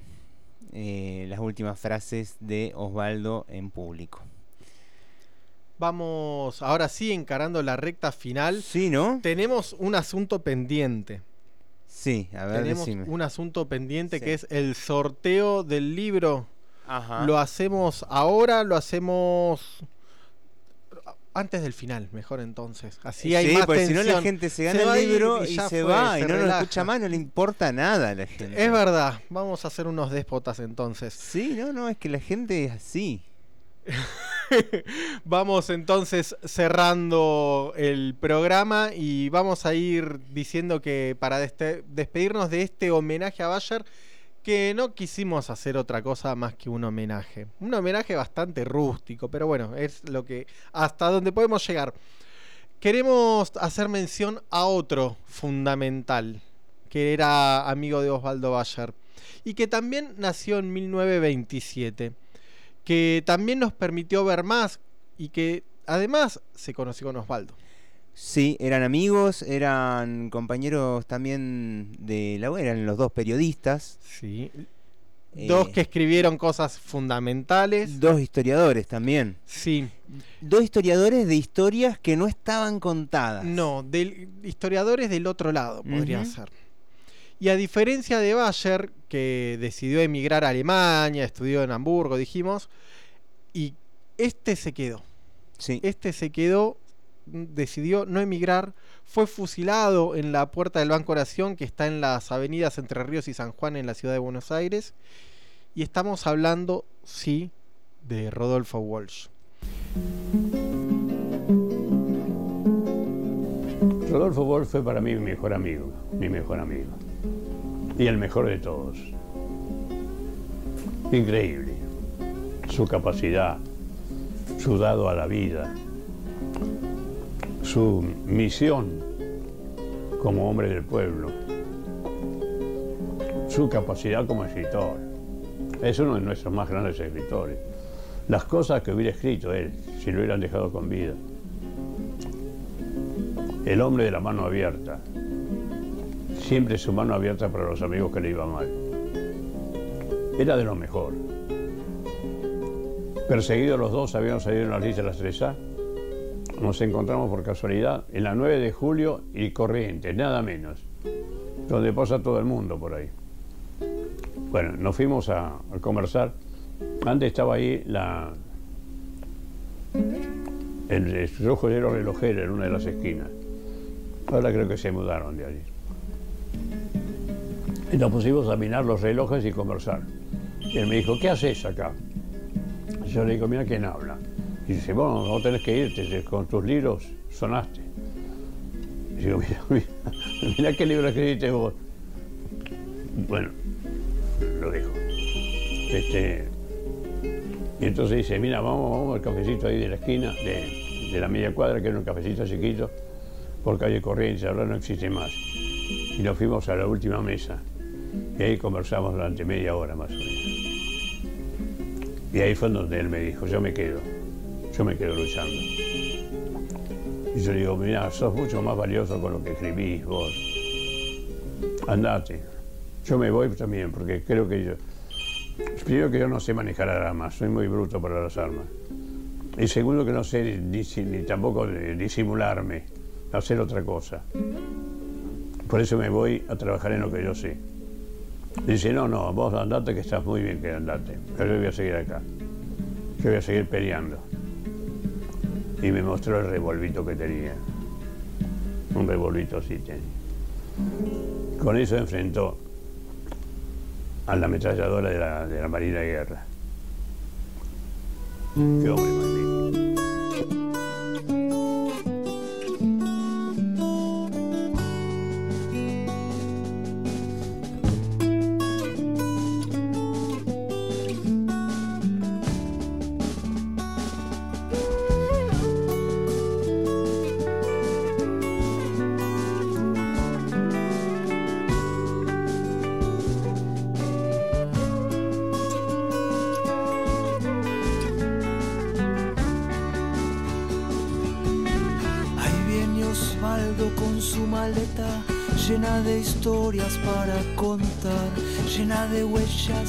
De sueños y de un olvido marca oficial. Cuántas cosas que se saben por vos, cuántas cosas que se saben por vos. En su casita llena de libros, la puerta abierta de par en par. Siempre algún pibe, siempre escuchando, alguien buscando alguna verdad. Cuántas cosas que se saben por. Cuántas cosas que se saben por.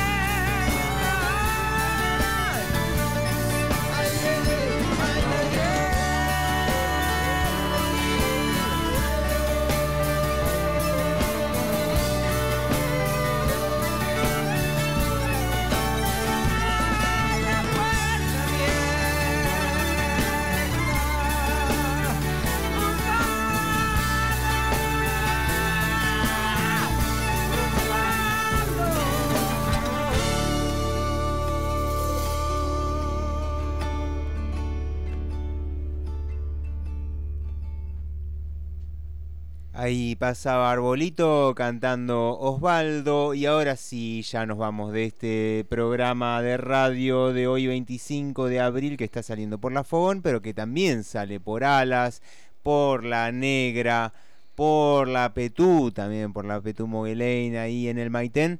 Y no nos vamos a ir sin antes, sin antes hacer el soreteo. Bien, vamos a cumplir entonces con nuestra palabra. A ver, para, vamos a darle 10 segundos a la gente. Si alguno no mandó, Es ahora o nunca. es ahora o nunca. 10 segundos. ¿A eh, dónde? Al 2944 9172 88. Ahí está. Bien, esto además nos dio tiempo Está- a nosotros. Claro. Ah, es usted muy astuto, Sí, Gonzalo. sí, sí. Estamos aquí entonces dando vueltas. Enorme cantidad de participantes para este libro que Espere que ahí eh, viene el fiscal oro. Ah, no, no, dice que los domingos no. no. No. Y nos jura y perjura que no entró acomodado, como nos decían Bayer en la chispa y los amigos posteriormente.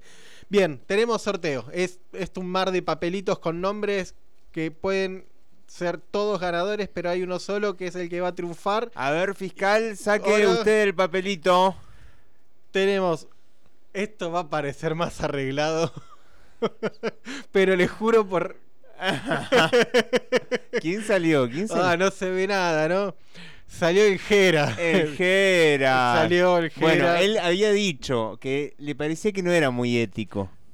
Bueno, salió así. En otra Salió. oportunidad ha ganado Angie con justicia el, la Pollock Box. eh, ha ganado Ana el, el libro de Theodore Sturgeon. Sí, y ahora le ha tocado sí, a sí, Jera. sí, sí. Bueno, el Gerard que lo va a aprovechar porque sabemos que es historiador y que es eh, amante de, de Bayer. Ah, menos mal que ha aclarado. Bien, tenemos entonces Historia de la Crueldad Argentina. Jera lo está esperando. Así que ahí está. Ahora sí, entonces nos podemos. Nos vamos hasta el próximo domingo. ¿Qué más teníamos la- que decir? a las 20 horas, que no nos a las escuchan 17. por varias radios, que El- estamos contentos de que hubo un encuentro de enfoques el, en el día de ayer. Ayer. ¿Qué es eso de enfoques? Enfoques, en la red de Enfoques, una red de radios comunitarias alternativas populares de la Patagonia, eh, todas radios eh, autogestivas que eh, nos juntamos para generar contenido, para generar, este, bueno, eso, una red, todo lo que tiene una red, ¿no? Contención y etcétera. Así que nos juntamos eh, vívidamente, presencialmente, aquí en las afueras de Radio Fogón y estuvo muy lindo. Nos encontramos con varios cumpas de las diversas radios eh, y fue muy muy alentador y muy calentito, no sé cómo decir, calentito me sale. Bien, La- me sale esa palabra. Cobijo, un espacio de cobijo. mucho cobijo. me sale- está bueno, sí, cobijo. Así que muy lindo, muy contento con eso. Y quería decir otra cosa que me había olvidado. Eh, ayer eh, salí de juerga por primera vez en no sé cuántos años. Fui a eh, La Teta en Pueblo y había como una noche de poesía, una cosa así. Y había una gente que participan de otras noches como de, de improvisaciones y cosas así en un lugar que se llama, eh, parece que esto me, que me hubieran pagado, ¿no? Para hacer un chivo.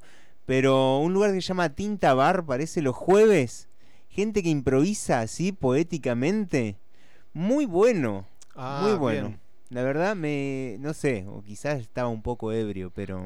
No es excluyente. No, ¿no? no es excluyente. Eh, así que la verdad que los jueves ahí en ese lugar, Tinta Bar, no sé dónde queda. En sé- Bolsón. En Bolsón. Eh, parece que se arman cosas piolas. En, creo que es la calle paralela a ese supermercado que pagaba por orejas.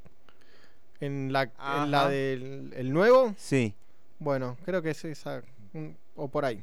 Bien. en Eh, este caso no... No hay que entrar a ese supermercado, hay que seguir derecho a mano izquierda si uno va por la ruta. Eso, así que quería nombrarlo porque me pareció muy, muy lindo. Bien. Entonces ahora sí, Ahora em- vamos. emprendemos la retirada. Antes decimos que nos acompañaron en este recorrido el mismísimo Osvaldo Bayer. Mariano Nagui, Adrián Moyano, Ana Bayer, los visitantes en un ratito, el quinteto negro La Boca, Arbolito, Jorge Cardoso en la guitarra que acompañaba a Ana y a todas las personas que hicieron posible la vuelta de la radio, ¿sí? Que por suerte no son pocas. Bien. Nos retiramos. Sí. Bueno, los bastardos, ¿por qué ha elegido este tema? ¿Por Yo qué quiero los- seguir charlando. esto- Ah, bueno, nos quedamos. Espere que des- descorcho el agua. Eh, El Gerard dice, al fin ganó algo. Bien, Gera, felicitaciones. Decimos que es una simplificación gigantesca esta a la que estamos acostumbrados aquí, pero Osvaldo Bayer, Osvaldo Bayer es el historiador de los bastardos.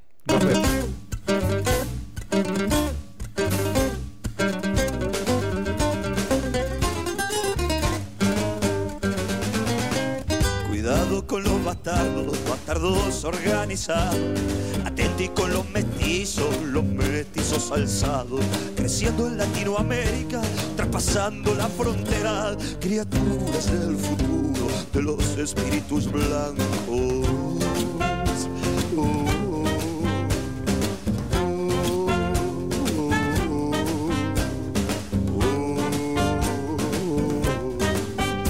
Ni guerreros ni esclavos, viajeros de este y otro mundo. América en la ruta de los mestizos organizados, creciendo en Latinoamérica, atravesando las fronteras, criaturas del futuro de los espíritus blancos.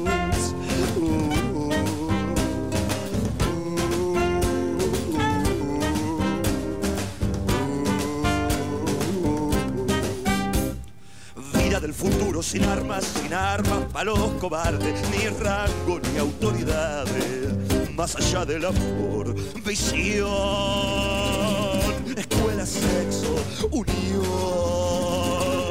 De los mestizos, visión, escuela, sexo, unión. De los mestizos, mestizos organizados.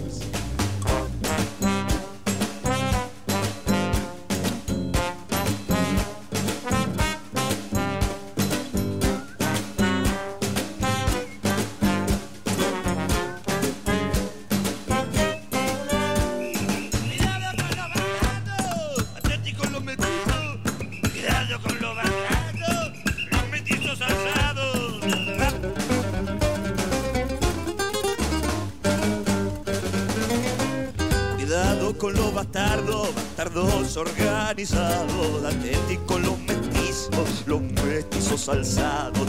Creciendo en Latinoamérica, traspasando las fronteras. Criaturas del futuro de los espíritus blancos.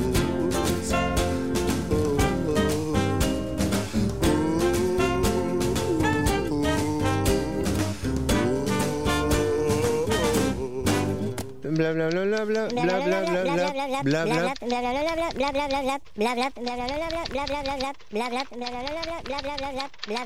y cerramos comillas. Así cerramos comillas hasta el próximo domingo.